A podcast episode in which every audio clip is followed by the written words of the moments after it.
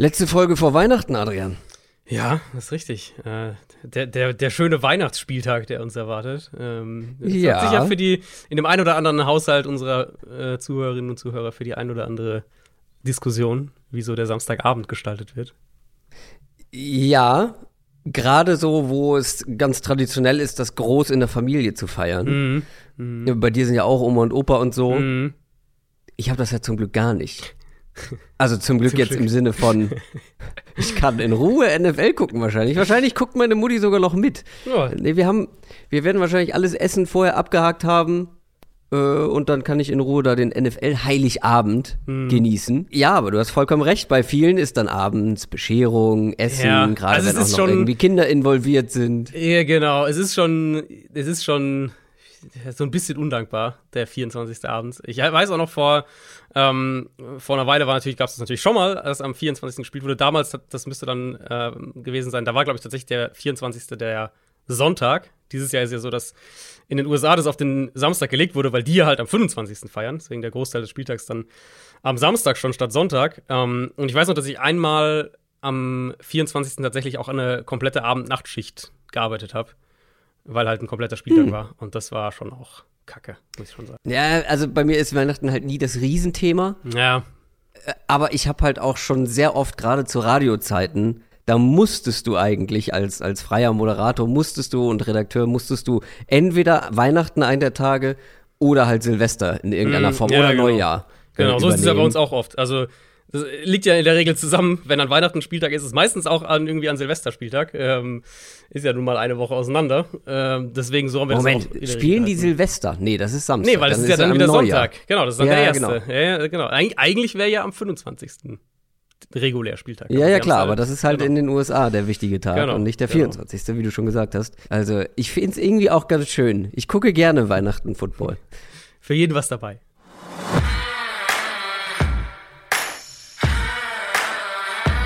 Down, Set, Talk. Der Football-Podcast mit Adrian Franke und Christoph Kröger.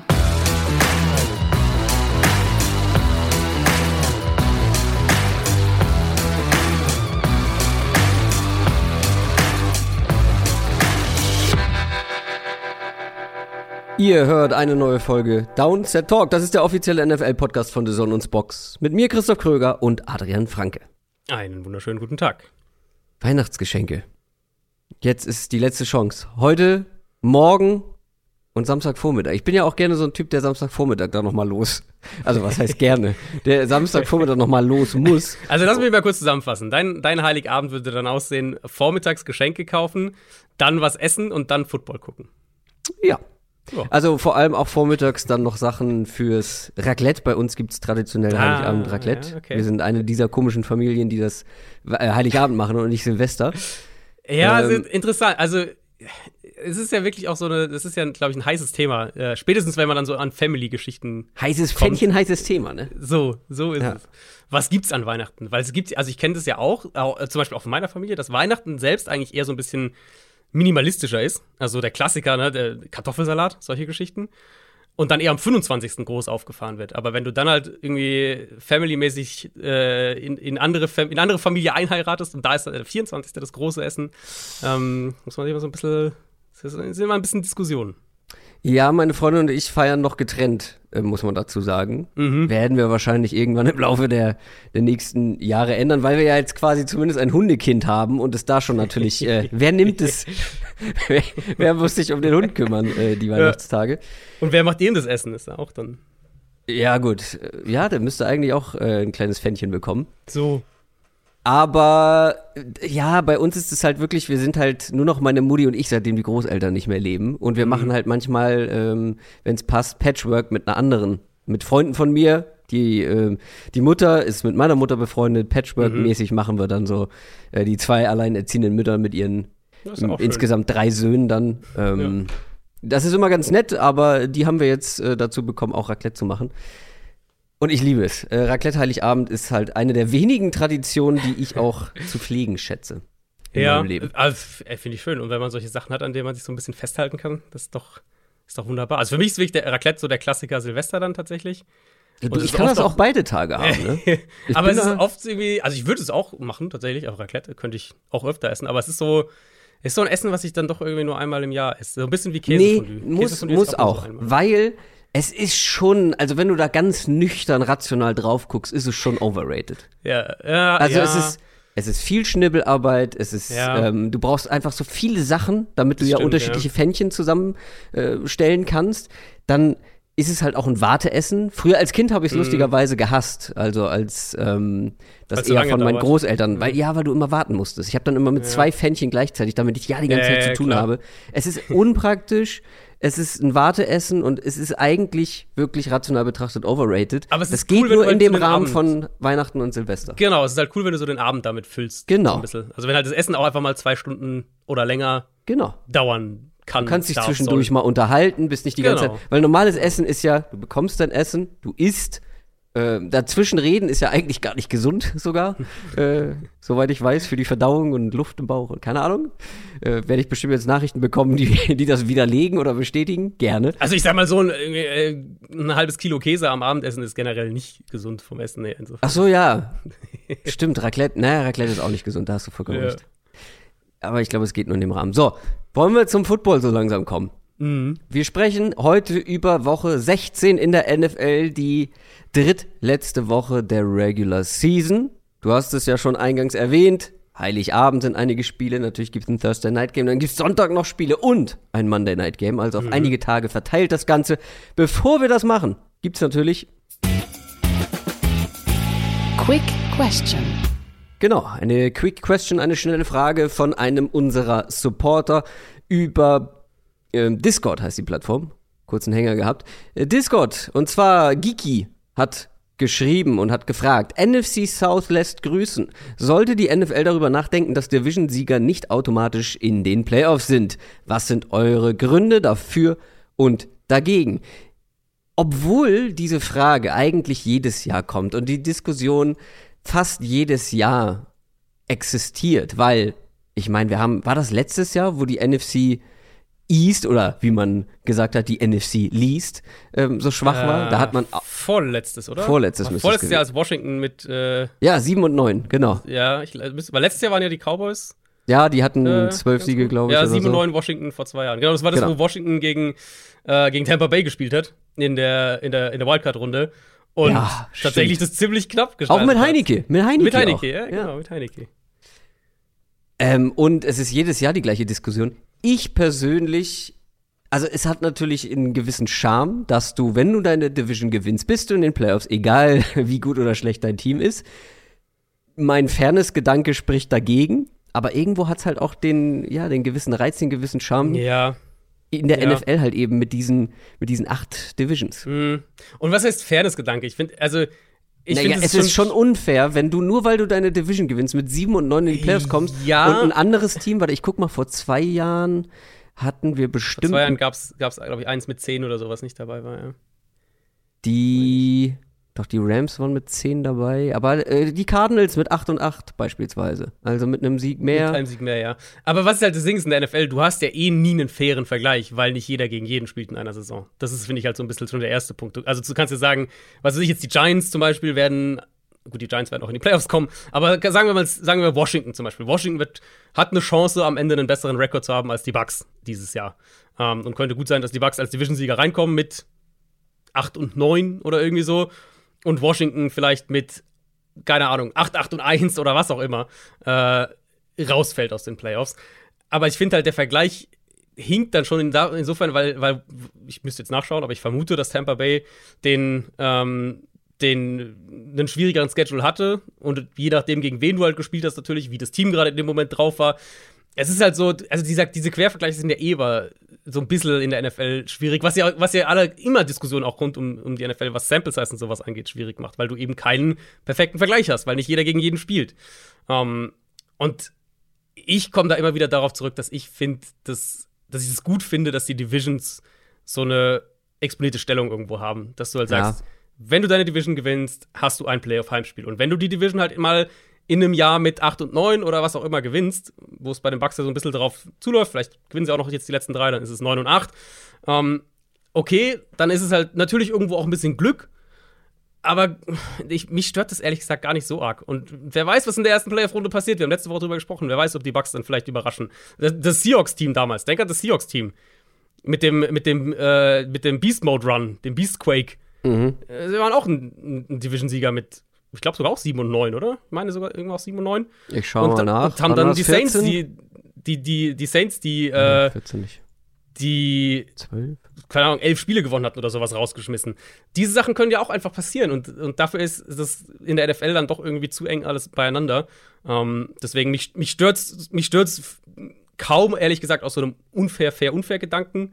Und ich finde es halt irgendwie trotzdem immer noch cool, dass es einen echten Value hat, seine Division zu gewinnen. Also, wann war denn das? 2012 hatten sie, elf, äh, hatten sie ähm, elf Siege. Das kann es nicht gewesen sein. Äh, 2011, müsste das, 2011 müsste das gewesen sein. Also, waren sie nicht in äh, den Playoffs? Nee, 2010. Also, also die 2011er Playoffs in der 2010er-Saison, aus der 2010er-Saison. Das war ja vor Russell Wilson. Stimmt, da haben sie auch mit Simon. Und es stimmt auch übrigens gar nicht, was ich gesagt habe. So jährlich äh, grüßt das Murmeltier im Sinne von, äh, wir reden ständig über diese Frage. Wir haben halt vor zwei Jahren sehr viel darüber gesprochen, weil die äh, genau. NFC East ja, so schlecht genau. war. Mhm. Aber wenn ich das jetzt, ich habe es nur mal eben schnell überflogen. Ich glaube, das kam dann eben 2010, die Seahawks und dazwischen maximal einmal noch vor, dass ein Division-Sieger mit negativem Rekord in den Playoffs war. Wie gesagt, es war jetzt nur so ein kleine, äh, einmal schnell überflogen, so die einzelnen Jahre. Es kommt tatsächlich nicht so oft vor. Und deswegen mhm. würde ich auch sagen, dann nehme ich ab und zu mal, gut, es kam genau. jetzt innerhalb von zwei Jahren, wird es sehr wahrscheinlich zweimal, nee, innerhalb von drei Jahren zweimal vorkommen, okay. Ja. Ein bisschen eine kleine Häufung im Zweifel würde ich es auch gerne so belassen, weil du spielst in der Division immerhin zweimal gegen jeden, da hast du einen fairen Vergleich. Mhm, so, jeder genau. hat ein Heim- und Auswärtsspiel, so wie sich das gehört. Keine Vorteile, keine Nachteile.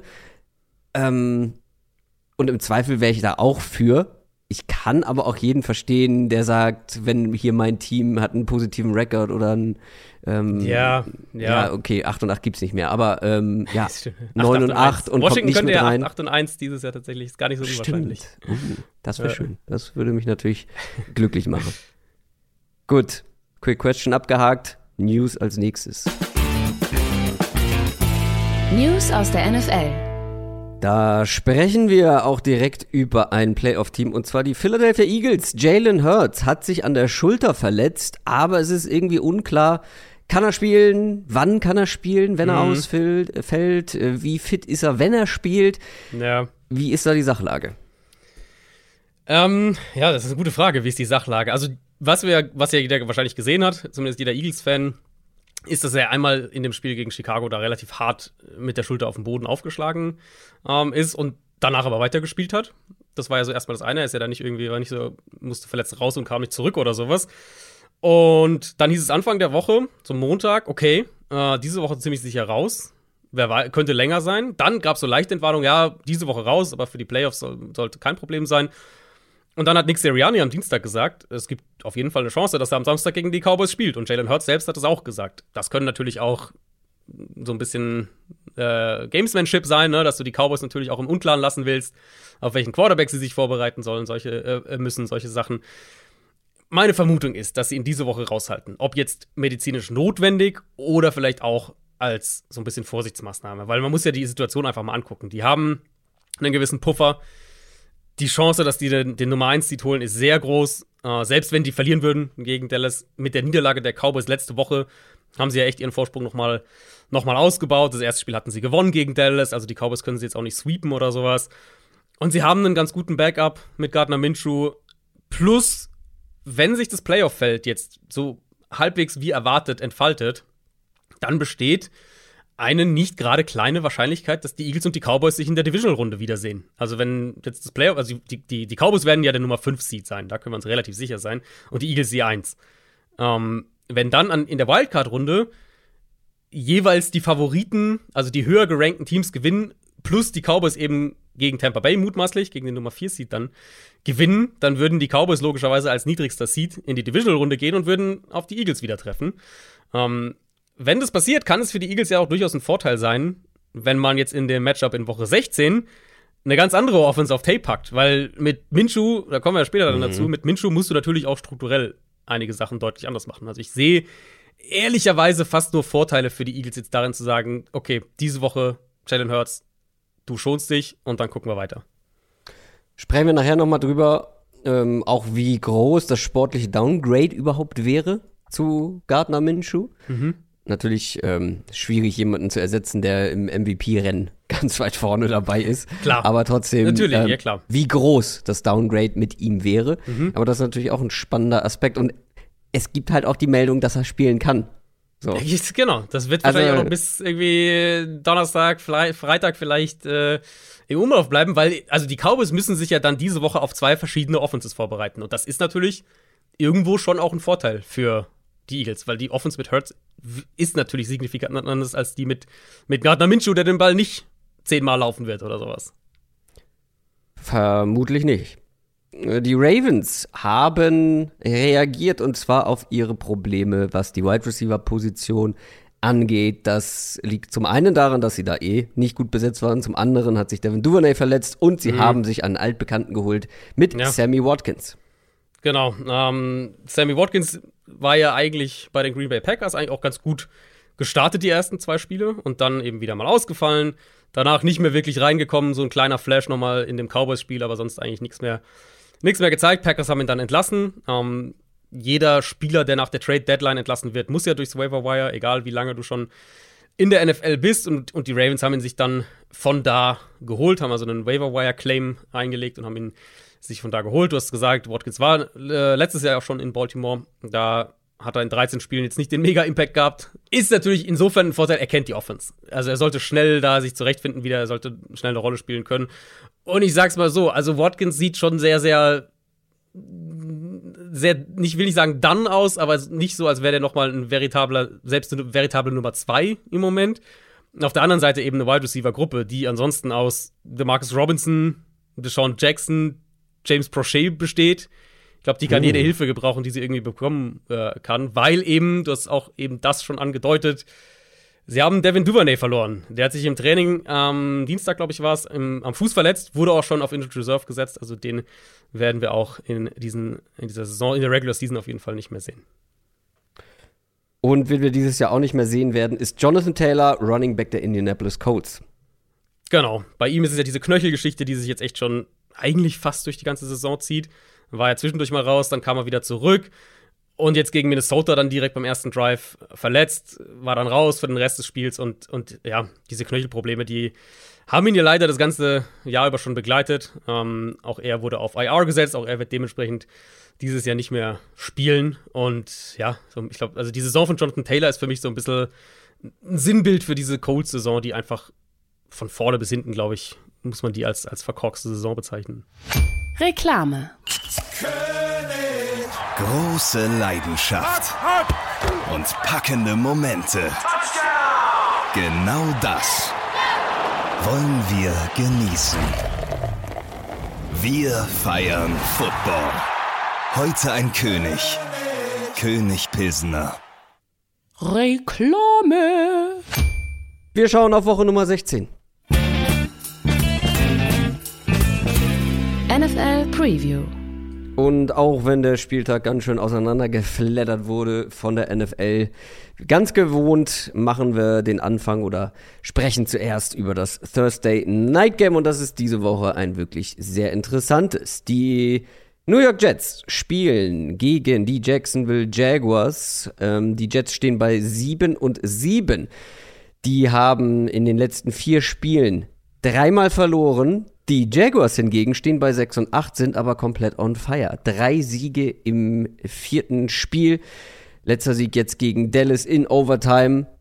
Und das ist ein sehr wichtiges Spiel für beide im Playoff-Rennen. Denn aus Jaguars Sicht, die Titans strugglen gewaltig. Die Jaguars können noch die Division gewinnen und damit mhm. in die mhm. Playoffs kommen. Und für die Jets wird es immer schwieriger. Die Playoff-Wahrscheinlichkeit liegt nur noch bei 20 Prozent. Ein Sieg ist quasi Pflicht. Man mhm. ist letzter in der AFC East. Und wenn ich diesen Satz so sage, ein Sieg ist quasi Pflicht und dann im nächsten Satz sage, Zach Wilson wird wieder Starting äh, Quarterback sein, dann weiß ich nicht, habe ich gemischte Gefühle. Ähm, so wie die Performance von Zach Wilson letzte Woche. Gab ein paar Highs, gab ein paar Lows. Ja. Er darf diese Woche wieder ran. Mike White ist noch nicht fit, Rippenverletzung, wird noch verletzt ausfallen. Also ja, man weiß aus Jetsicht natürlich, dass man mit der eigenen Defense ein Spiel so gestalten kann, dass man jetzt nicht unbedingt eine Shootout-Performance der Offense braucht. Aber von dieser Offense muss natürlich jetzt hier auch in diesem Fall etwas mehr kommen können oder kommen müssen. Ähm, ja, vom Quarterback insbesondere. Trotzdem, also ich finde es ganz schwer einzuschätzen, dieses Matchup, weil die Jaguars Defense, die hatte natürlich das Big Play jetzt in Overtime gegen Dallas, aber gehört natürlich trotzdem nach wie vor zu einer, zu einer der schwächsten Defenses der Liga. Glaubst du, wir sehen eine Steigerung von Zach Wilson und der Jets Offense jetzt hier im Vergleich zu letzter Woche? Ich finde, also, ich, ich weiß nicht, ob die Aufgabe für ihn jetzt in dem Sinne so viel leichter wird als letzte Woche, was rein was das Matchup angeht. Ähm, weil ich mir schon auch vorstellen könnte, dass er wieder ein bisschen Druck bekommt. Und ich gehe mit, Wilson hatte eine Handvoll guter Plays. Ich habe ähm, hab am Montag auch ein bisschen drüber geschrieben, habe ein paar, habe es auch mal ein bisschen zusammengefasst, weil ich mir auch sein, sein Spiel wirklich nochmal einzeln angeschaut habe, also nur, was er gemacht hat in dem Spiel. Paar gute Bälle downfield drin gewesen. Ähm, auch natürlich dieser eine Pass, der das Field Goal überhaupt erst ermöglicht, oder den Field Goal Versuch, mit dem sie das noch hätten ausgleichen können. Ganz am Ende. Aber wir sind halt wirklich wieder an diesem Punkt, an dem wir jetzt auch mehrfach schon mit ihm waren während seiner NFL-Karriere. Es gibt diese einzelnen Flashes, diese Playmaker-Qualitäten sind da, aber die Down-für-Down-Konstanz, die war auch letzte Woche wieder nicht da. Und ich, das sind zwei Punkte, ähm, die mir bei ihm immer noch echt Bauchschmerzen machen, weil sie halt auch nicht besser werden. Ähm, das ist einmal sein Pocket-Verhalten, das fand ich wirklich teilweise wieder übel letzte Woche, obwohl er Zeit hatte. Dann läuft er in den Druck rein, er hat kein gutes Gefühl dafür, wo die Pocket ist, wie er sich bewegen muss. Das wirkt auch überhaupt nicht irgendwie so, dass er mal sagt, er macht es irgendwie 80% der Zeit gut und dann macht er halt ein paar Fehler, sondern es wirkt einfach total inkonstant. Und dann hast du halt diese Plays, wo du siehst einfach, ähm, er liest hier rein gar nichts. Er guckt halt nur auf seinen Receiver. Und so kam ja auch diese, diese absolut katastrophale Interception zustande, wo er nur auf seinen Receiver guckt und den Ball zum Safety wirft. Ähm, und ich meine, also es gibt jetzt ja keinen Grund zu denken, dass sich jetzt diese Woche das dramatisch ändert, was Zach Wilson angeht. Nur weil das Matchup vielleicht ein bisschen leichter wird, was die Defense angeht. Das heißt, wir müssen halt überlegen, ob die Jets halt zum einen genügend solcher Plays bekommen, ähm, ob sie vielleicht, keine Ahnung, wenn sie drei, vier Big Plays durch die Luft kriegen, wenn Wilson die ihnen geben kann, ob das als eine Säule reicht und dann eben, ob sie im Run-Game was machen können. Da ging jetzt die letzten Wochen nicht so wahnsinnig viel für sie, hatten auch ein paar schwierige Matchups. Und Jacksonville ist halt defensiv auch super inkonstant und war jetzt auch, also stimme ich dir voll zu, war richtig schlecht auch teilweise die letzten Wochen. Aber sie haben jetzt auch schon immer wieder mal gezeigt, dass sie mit der Front gegen den Run auch gute Spiele abliefern können. Und das ist so für mich ein bisschen das Duell auf der Seite des Balls, weil du hast einmal eine mit Zach Wilson sehr inkonstante Offense gegen eine junge, sehr inkonstante Defense. Ich fand das gegen die Cowboys echt super auffällig. Aber selbst während des Spiels schon, das, ich, das war, ich habe ja immer ein Live-Einzelspiel quasi und dann Red Zone auf dem anderen Bildschirm an. Ähm, und das war das Live-Einzelspiel, was ich am Sonntag in dem, im frühen Slot war es, glaube ich, äh, angeguckt habe. Und ich habe mir wirklich das mehrfach in beide Richtungen notiert. So, okay, die Front irgendwie, gutes Play, gutes Play, gutes Play. Ah, okay, jetzt Cowboys wieder zwei Big Plays am Boden. Ah, okay, Jaguars doch wieder fangen an. Defensiv kriegen wieder einen Zugriff. Ein, zwei Mal Sack oder Druck oder Tackle im, im, im Backfield. Und dann auf einmal dreht es wieder, okay, nee, Cowboys fangen an, die Line of Scrimmage zu, zu kontrollieren. Also so waren meine Notizen wirklich zu dem Spiel. Ähm, Weil es halt echt inkonstant einfach war. Aber die können schon Defensiv-Plays machen. Und in dem Fall, in diesem Matchup hier, könnte es ja schon reichen, eben, im Gegensatz zum Beispiel zum Cowboys-Spiel, wenn sie halt den Run verteidigt kriegen. Weil ich traue Zach Wilson nicht zu, das dann durch die Luft zu gewinnen. Ja, wahrscheinlich, wahrscheinlich finde ich es deshalb so schwer, dieses Matchup einzuschätzen, weil beide Seiten einfach Ja, ja. schwer zu greifen sind, inkonstant sind. Ich habe ja auch häufig davon gesprochen, dass ich die Jaguars Offense inkonstant finde. Ähm, da wurde ich äh, dann, beziehungsweise habe Gegenwind bekommen vom ähm, Schaffner beim Jaguars Hype Train, Trevor Lawrence Hype Train, Ja. Adrian Franke. Trevor Lawrence spielt eine brutal starke Saison und seit ein Ja. paar Wochen auch deutlich stabiler. Das war ja immer das, was mich Mhm. so ein bisschen gestört hat. Ne? Du hast dann auch von ihm individuell oder generell von der ganzen Offense ein gutes Spiel, ähm, dann wieder ein schwächeres Spiel, dann ein überragendes Spiel, dann ein katastrophales Spiel und so weiter. Das Lions-Spiel war so eins, was dann äh, jetzt aber halt von davor, ich glaube, ein, zwei richtig guten und danach dann zwei guten, ja, umrahmt wurde. Mhm. Jetzt hattest du vor allem zwei Wochen, zwei gute Wochen gegen schwierige Gegner. Mhm. Und wenn du auf ähm, ja die ganzen Statistiken so seit Woche 9 schaust, klassische Statistiken oder auch EPA oder DVOA, dann ist Trevor Lawrence ein Top 5, teilweise ein Top 3 Quarterback. Mhm. So, das muss er natürlich aber jetzt auch gegen die nächste gute Defense wiederholen können. Die Jets Defense ist nach wie vor ein Brett und äh, das Brett könnte einen ganzen Wandschrank zurückbekommen, wenn Quinn Williams zurück in diese Mhm. D-Line kommt. Das Wonach es ähm, klingt aktuell. Ja. ja, soll wohl eine Game-Time-Decision sein. Ähm, aber es, ähm, er trendet in die richtige Richtung. Mhm. Was erwartest du denn für eine Performance von der Jaguars Offense gegen diese ja doch starke Defense? Ja, was ich halt gegen Dallas auch eindrucksvoll fand, neben dem, was, was Lawrence gespielt hat, ähm, war halt, dass sie, dass sie ja Fehler gemacht haben. Und zwar kostspielige Fehler. Du hast wieder ein Fumble, Fumble, von Travis genau. Etienne. Äh, ja, dann und den, von den, Lawrence doch auch, oder? Genau, den Pick von, von Trevor Lawrence eben auch, wo er das Play einfach nicht gut liest, weil er hatte, ähm, er hatte Evan Ingram, ich hab's live, als es live war, auch auf Twitter gepostet, er hatte Evan Ingram eigentlich über die Mitte und Kirk läuft quasi eine Route dahinter und der ist aber gecovert und er wirft halt in die Coverage rein. Aber sie kommen zurück von sowas gegen ein gutes Team wie Dallas. Obwohl sie in der Pass Protection, was man ja erwarten musste, ähm, auch ein bisschen gewackelt haben. Sie haben ja im Laufe des Spiels auch ihren Left Tackle verloren. Cam Robinson, der hat sich den Meniskus gerissen. Der wird den Rest der Saison verpassen. Also, sie müssen auch ihren Left Tackle jetzt austauschen. Sie haben sich einfach individuell, was die, jetzt, wenn wir nur auf die Offense mal gucken, haben sie sich so sichtbar weiterentwickelt. Und das fängt an mit Lawrence, aber es ist eben nicht nur Trevor Lawrence. Ich mag das, wie sie Würfe über die Mitte kreieren. Sie sind ja eh ein Team, was auch, ist klar, wenn man, wenn man sieht, wer der Headcoach ist, eh ein Team, was gerne auch mit RPOs arbeitet. Und ich habe mal nachgeschaut. Trevor Lawrence wirft den Ball seit Woche 10 im Schnitt am zweitschnellsten. Nur Brady ist noch schneller. Aber Lawrence wirft den Ball in unter 2,5 Sekunden. Im Schnitt zwei Yards tiefer als Brady. Also er ist der zweitschnellste, aber wirft den Ball signifikant tiefer als, als Brady, der der schnellste ist. Die einzigen seit Woche 10, die bei Pässen unter zweieinhalb Sekunden noch den Ball noch tiefer werfen, sind Tua und Joe Burrow. Und da, gerade bei Tua haben wir ja ausführlich drüber gesprochen, dass das ja ein, ein Markenzeichen sozusagen dieser Offense ist. Und Trevor Lawrence hat seit Woche 10 die meisten Touchdown-Pässe in der NFL in unter, unter 2,5 Sekunden geworfen. Neun Touchdown-Pässe in diesen Situationen. Also man sieht, wie Lawrence selbst, ich finde, das, das englische Wort passt hier einfach besser, decisive spielt. Und man sieht, wie sie Offense kreieren. Und das hilft natürlich dabei, die Offensive Line ein bisschen zu entlasten. Und ich glaube, das wird hier ganz, ganz kritisch sein. Ich finde, also, so wie ich es gehört habe, wie ich die Berichte gehört habe, die natürlich sich so ein bisschen auf Gerüchte dann doch stützen, aber ich hatte eher den Eindruck, es geht in die Richtung Quinn Williams spielt. Das ist der Anker, das ist der beste Spieler dieser Jets Defensive Line. Und dann wird es natürlich noch mal schwieriger für eine Jaguars O-Line, die jetzt ihren Left Tackle austauscht, die jetzt eh ja, Mittelmaß, aber nicht viel mehr ist. Und was da noch mit dazu kommt, diese Outside-Shots, die sie ja gegen die Cowboys hatten, die werden halt hier viel, viel schwieriger gegen die Jets Cornerbacks. Da gibt's dann keinen keinen Calvin Joseph, wie bei Dallas, wo du sagst, okay, zu Javon Diggs, da werfen wir gar nicht hin. Ähm, wir werfen so lange den Mal zu Calvin Joseph, bis er irgendwann gebencht wird, was ja passiert ist in dem Spiel. Ich vermute, dass das ein Spiel sein wird, in dem Jacksonville viel in der Mitte arbeiten muss, viel mit RPOs, mit Screens, Travis Etienne im Passspiel einbinden muss, ähm, um offensiv zu funktionieren. Aber das ist eine Spielweise, die ihnen liegt. Bin sehr gespannt auf das Spiel, weil es auch dann unterm Strich, finde ich, eins auf Augenhöhe ist. Es gibt auch bei den Buchmachern keinen Favorit. Mhm.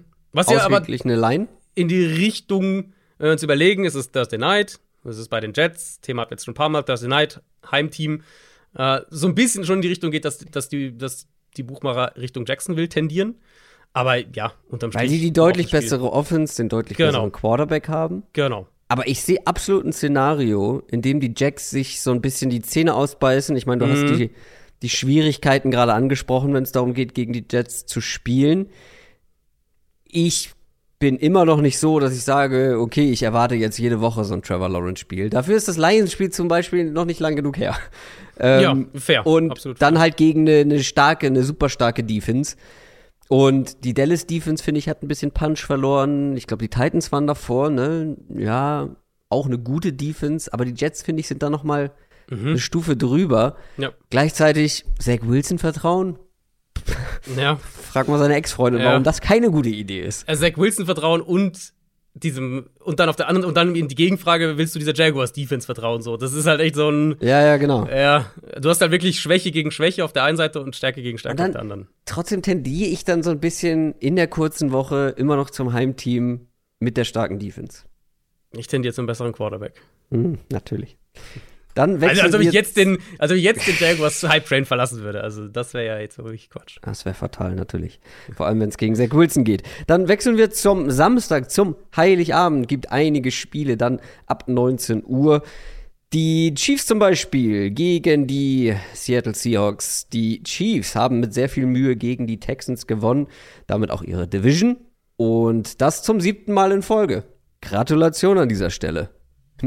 Nur noch viermal das Ganze. Ja, dann hat man diese Patriots-Serie eingeholt.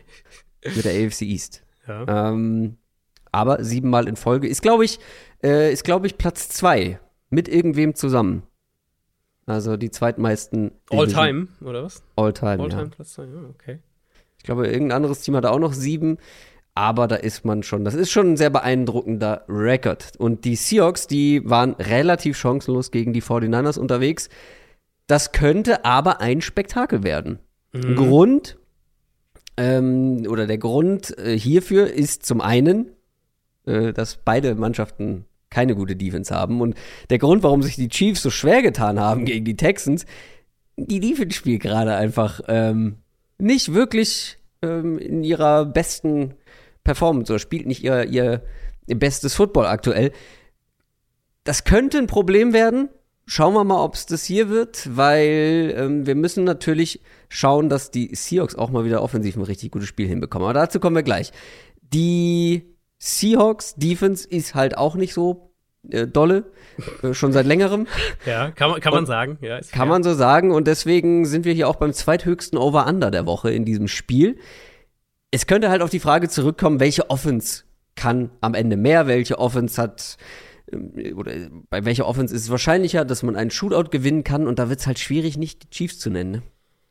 Ja, und man muss ja auch da ein bisschen drauf gucken, wie dieses Spiel gegen Houston zustande kam. Also wir reden über ein Spiel gegen die Texans, bei dem Patrick Mahomes 41 Pässe geworfen hat, von denen Ja. nur fünf incomplete waren. Ähm, übrigens sein vielleicht bester Pass in dem Spiel, spät, äh, spät im zweiten Viertel war das, äh, war eine Incompletion, eine dieser fünf Incompletion. Das war dieser, wo er da rausgeht aus der Pocket und doch den Ball tief auf Watson wirft. Einfach eigentlich ein unglaublicher Pass und Watson kann ihn halt nicht festhalten ähm, in dem Mahomes generell echt gut war, in dem die Chiefs für fast 190 Yards gelaufen sind, zusätzlich zu dem nur fünf Incompletions bei 41 Ja. Pässen von Patrick Mahomes, ähm, in dem Kansas City fast doppelt so viele First Down hatte, Downs hatte wie die Chiefs, in dem die fast drei Yards pro Play mehr hatten als die Texans, also überall komplett dominiert haben. Und eigentlich ist es unglaublich, dass das Spiel in die Overtime geht. Und natürlich waren die da irgendwo selbst dran schuld an die Chiefs. Du hast diese beiden Fumbles, jeweils im Gegenzug machen die Texans mit einmal sehr kurzem, einmal relativ kurzem Feld einen Touchdown. Ähm, also ich- bin aus dem Spiel rausgegangen, ich habe es hab's mir gestern Abend nochmal noch mal komplett angeschaut und die Chiefs Offense sogar noch mal ein zweites Mal angeschaut, einfach um sicher zu gehen. Aber es war kein Spiel, wo ich irgendwie rausgegangen bin und mir Sorgen mach oder Sorgen gemacht habe Nee. um Kansas City. Ähm, Ja, ja. Hm. also wir kommen ja gleich zur Defense, jetzt machen wir die Offense Ja, erstmal genau, fertig. genau, genau. Aus Ähm, Offensicht nicht, nee.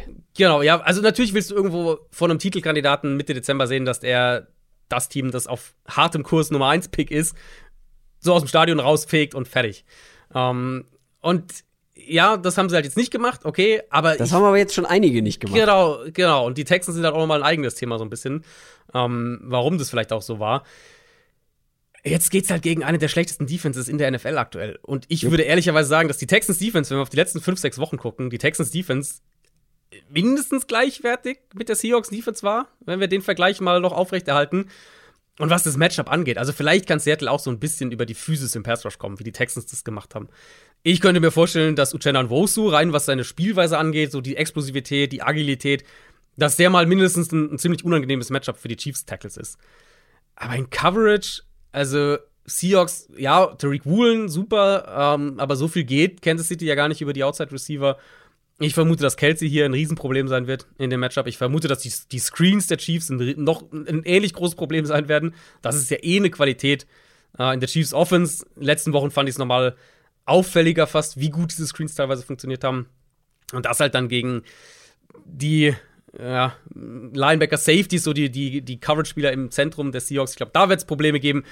Und dann ist es halt auch diese Run-Defense. Also da sind die Seahawks, haben wir die letzten Wochen mehrfach drüber gesprochen, einfach richtig schlecht. Und Kansas City läuft den Ball ziemlich gut aktuell. Das war für mich nämlich auch ein Takeaway aus diesem Chiefs-Spiel, äh, aus diesem Texans-Spiel, zu sehen, wie die auch wirklich mit Pullblocks arbeiten, wie sie ihren Center mal in Bewegung bringen. Was sie dann mit ihren Jet Sweep Runs kombinieren können, wo sie eh eines der gefährlichsten Teams in der NFL sind. Und Seattle hat halt jetzt echt viel auch Big Play Runs zugelassen die letzten Wochen. Ähm, ich glaube, also das ist eigentlich ein furchtbares Matchup für die, für die Seahawks Defense. Wir haben ja letzte Woche darüber gesprochen, beziehungsweise ich habe es irgendwie mal so erwähnt, wie sich das Geno Smith-Narrativ noch verändern könnte jetzt in der mhm. letzten Saisonphase oder in der abschließenden Saisonphase, also zum Negativen. Und ich weiß auch, dass er da selber gar nicht so viel für kann. So schwierige Matchups, die er jetzt hatte und hat, äh, eine schwache Defense, keine gute Pass Protection und so weiter. Aber es bräuchte halt auch mal wieder ein richtig, richtig starkes Spiel von ihm und der, der ganzen Offense aus Matchup-Perspektive wird es deutlich einfacher als gegen die 49ers. Ähm, aber das Problem, vor allem zig Ausfälle, Tyler Lockett, mindestens zwei Wochen raus. Mhm. Auf jeden Fall in diesem Spiel nicht mit dabei. Und ja. äh, da kommen wir zu einem großen Problem bei den Seahawks. Generell Tiefe auf Wide Receiver. Dwayne Eskridge, äh, ja, wo man sich eh streiten kann, ob er überhaupt gut genug ist für die Nummer drei, ist auf IR. Marquise Goodwin muss jetzt liefern. Mhm. Oder ein Laquan Treadwell. Da haben wir echt so ein paar ja. alte Namen dabei. Der Ricky Young, siebte Runden-Pick, also ja? Rookie. Ja, einer meiner Sleeper tatsächlich. Äh, einer meiner, meiner undrafted Free Agent Sleeper. Äh, ich glaube, ich hatte sogar. War er undrafted? Sogar einen Artikel. Äh, eine siebte Runde war er, glaube ich. Siebte, siebte Runde, Runde, ja. Also nicht vor dem Draft, meine ich, war das so einer, den so, ich so okay, vorgestellt habe. Ja. Also das wird wahrscheinlich ein undrafted Free Agent sein ähm, und fand den aber ganz spannend. Ich glaube, ich habe den sogar irgendwann mal vorgestellt. Ich muss mal gucken. Vielleicht, wenn ich ihn finde, wenn ich finde, dann poste ich es unter die, äh, unter die, unter den Tweet zu der Folge. Ähm, ja, aber das war ja schon immer so ein bisschen ein Thema Seattle, weil der Eskridge-Pick sieht halt im Moment aus wie ein Bust. Und dann haben sie halt nicht viel hinter Metcalf und Lockett und mit Lockett mit dem Finger, gebrochenen Finger äh, eben raus, dann ja, wird es schon sehr, sehr dünn. Und also wenn wir auf diese Chiefs Defense mal gucken, die sind ja auch so ein bisschen, also die sind auch jetzt die letzten Wochen in die Kritik geraten, ein bisschen auch zurecht. Und das ist natürlich keine Top 10 Unit oder sowas. Ich finde teilweise die Kritik ist fast ein bisschen zu weit, ehrlicherweise, weil ich finde, dass die Front immer noch in Ordnung spielt. Ich mag die Cornerback-Gruppe. Ähm, ich mag es eigentlich auch ganz gerne, wie sie schematisch dieses Jahr spielen. Also eben nicht mehr so dieses, dieses Blitzlastige wie die letzten Jahre. Ähm, spielen schon immer noch einiges an Man, aber eben auch viel Middle of the Field Open Coverages. Daran würde ich hier grundsätzlich auch festhalten, zu sagen, äh, wir, wir minimieren die Gelegenheiten auf vertikale Pässe für die Seahawks und gucken, ob wir mit unserer Defensive Front Geno Smith unter Druck setzen können. Und die Seahawks O-Line war jetzt auch ein bisschen wackeliger die letzten Wochen. Ich glaube tatsächlich, dass die Chiefs Defense gerade jetzt eben, weil, weil Lockett fehlt und du dich so in der Coverage auf Metcalf auch konzentrieren kannst, dass die hier defensiv sogar einen ganz guten Zugriff auf das Spiel kriegen können. Die Seahawks brauchen jetzt jeden Sieg im Playoff-Rennen. Würde mich hier aber schwer überraschen. Die ja, Vorzeichen ja. sind nicht optimal. Alles andere als optimal. Ja. Die Chiefs sind auch mit neuneinhalb Punkten favorisiert. Was halt, was schon auch krass ist, wenn du überlegst, wo eigentlich wie gut die Seahawks zwischenzeitlich aussahen. Ähm, und der immerhin auch ein Team ist, was. Ja, aber hier spielt die wahrscheinlich beste kämpft. Offense der Liga gegen eine der ja. schlechtesten Defenses der Liga. Genau, und das wird halt, das halt egal ja. wie gut deine eigene Offense ist, das wird schwer ja. zu kompensieren sein. Genau, und das ist halt, finde ich auch nochmal, also das finde ich auch ein ganz guter Trainer so. Die Seahawks haben aktuell, also mindestens eine Bottom 5 Defense, würde ich sagen. Und ich finde, da ist halt schon nochmal ein klarer Tierbreak zu dem, wo Kansas City ist. Also Kansas City würde ich irgendwo so, weiß ich nicht, 20, 20, 22 einordnen. Ne? Mhm. Ne? So in der Richtung. Mhm. Ja, ja. Ähm, und die Seahawks halt wirklich 28, 30, so in der Richtung. Also ja. da ist schon auch nochmal ein klarer Break, wenn wir jetzt sagen, wenn jetzt die Chiefs Defense kritisiert, okay, aber Seahawks Defense schon nochmal auf einem anderen Level dann. Absolut. Also du glaubst auch, ähm, hier gibt es nicht die, das Seahawks Revival mehr oder weniger, sondern die nee, Chiefs. Nee, ist, ist halt schade, dass Lockett nicht dabei ist. Sonst wäre es, glaube ich, also mit Lockett hätte ich noch mehr Zuversicht zu sagen, das wird so ein munterer Shootout. So tendiere ich schon noch dazu. Ein munterer Shootout. Mhm. Ja, also ich glaube mit Lockett und Metcalf und wenn Gino einen guten Tag hat und wenn die Line einigermaßen hält, dann können die schon so offensiv immer noch. Ja, ich finde ich find nur das Wort munter in Bezug auf Shootout und NFL-Football. Finde ich gut. Also, ja. Aber so denke ich, die Chiefs äh, werden das eher klarer gewinnen. Machen wir weiter mit unserer munteren Preview und in dem Fall mit den Minnesota Vikings, die spielen gegen die New York Giants. Die Vikings haben gerade erst das krasseste Comeback der NFL-Geschichte hinter sich. Die Giants haben gegen die Commanders standgehalten und gewonnen. Das könnte auch ein Wildcard-Game sein ähm, in mhm. ein paar Wochen. Gar nicht so unwahrscheinlich. Die, ja, nicht unwahrscheinlich, weil äh, die Giants, wenn die noch auf den äh, siebten den siebten Platz abrutschen in der NFC oder äh, die Vikings auf den dritten Platz abrutschen, jeweils das andere auf dem jetzigen bleibt, haben wir das schon. Es ist auf jeden Fall nicht unrealistisch. Und nicht unrealistisch ist es auch, dass die Giants überhaupt in die Playoffs kommen. 87 Prozent, du hast vorhin schon sogar davon gesprochen, die Giants kommen auf jeden Fall rein. Und ähm, ich finde auch, sie haben eine realistische Chance, hier dieses Spiel zu gewinnen. Dazu vielleicht aber später noch mehr ich warte ja eigentlich die ganze Zeit darauf, dass ähm, die Vikings Offense sich so ein bisschen ausbalanciert, sagt man ausbalanciert? Also, dass es nicht mehr diese krassen Leistungsschwankungen gibt. Mhm. Aber es ja. ist ja wirklich komplett egal, wie gut oder schlecht die gegnerische Defense ist. Du weißt einfach nicht, was du von dieser Offense bekommst. Was die Vikings aber, glaube ich, für den Rest der Saison brauchen, sind solche Performances von KJ Osborne wie letzte Woche. Wir haben ja über die Receiver-Problematik in Anführungszeichen gesprochen. Dann haben natürlich Adam Thielen und KJ Osborne irgendwie ein, ähm, eine Monster-zweite Halbzeit gegen die Colts gespielt. Aber du, so nimmst du halt ein bisschen Druck auch von Justin Jefferson ab, weil wie oft mhm. haben wir vorher gesagt, bekommt der Gegner Justin Jefferson verteidigt? Ja oder nein? Das könnte spielentscheidend sein. Wenn die beiden aber liefern, dann ist das, glaube ich, ein, ja, eine andere Thematik. Was glaubst du, was bekommen wir hier von der Vikings Offense? Ja, das Thema, wir hatten ja, glaube ich, letzte Woche dieses Thema auch generell schon mal angeschnitten, dass ich denke, Minnesota könnte davon profitieren, ähm, im Run-Game mehr einen Floor zu finden. Bisher sehe ich das halt einfach nicht. Also, die, die Voraussetzungen sollten eigentlich da sein. Wenn du sagst, wir haben, wir haben ein gutes Passing-Game, das ist was, was Defenses in, priorisieren müssen, auch irgendwo in der Vorbereitung.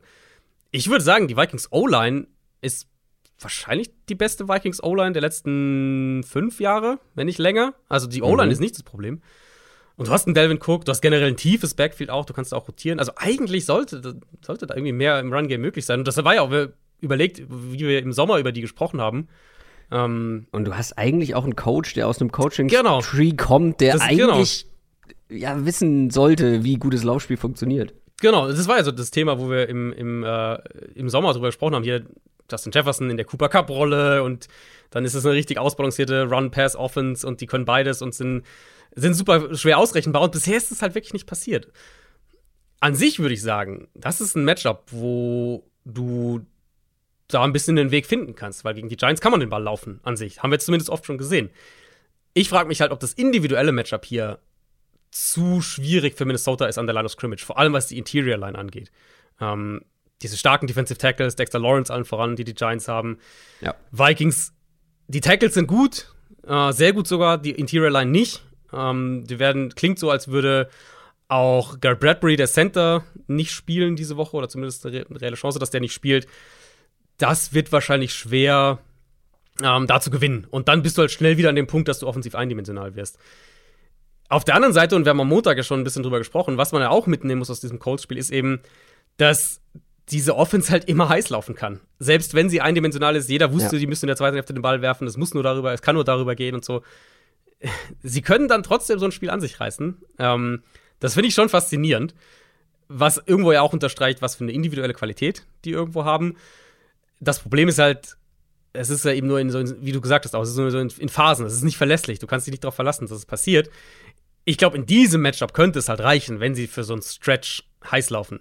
Weil die Giants brauchen diese Low-Scoring, ja. engen Spiele, um am Ende auch irgendwo eine Chance zu haben. Und das massive Miss Mismatch ja. hier sind halt schon Minnesotas Receiver gegen die Secondary der Giants. Absolut. Xavier McKinney auf IR, Dory Jackson ist am Knie verletzt, klingt nicht so, als würde er spielen. Und dann hast du halt schon ein massives Mismatch da, was die, was die individuelle Qualität angeht, äh, gegen eine Defense, die ja auch immer noch einiges an 1 gegen 1 Matchups in Coverage erlauben wird. Und dann kommen wir halt auf die Frage wieder zurück, was geht an der, was geht an der Line? Können die Giants mit dem Pass Rush gewinnen? Können sie vielleicht sogar mit dem Blitzing erfolgreich sein, weil da hatte und hat Kirk Cousins dieses Jahr immer wieder Probleme. Und die Giants sind nach wie vor die blitzlastigste Defense in der NFL. Also das werden sie versuchen. Und wenn sie damit vielleicht defensiv ein, zwei Big Plays kreieren können, dann, dann kommen sie in das Spiel, wo was den Giants liegt, was sie spielen wollen.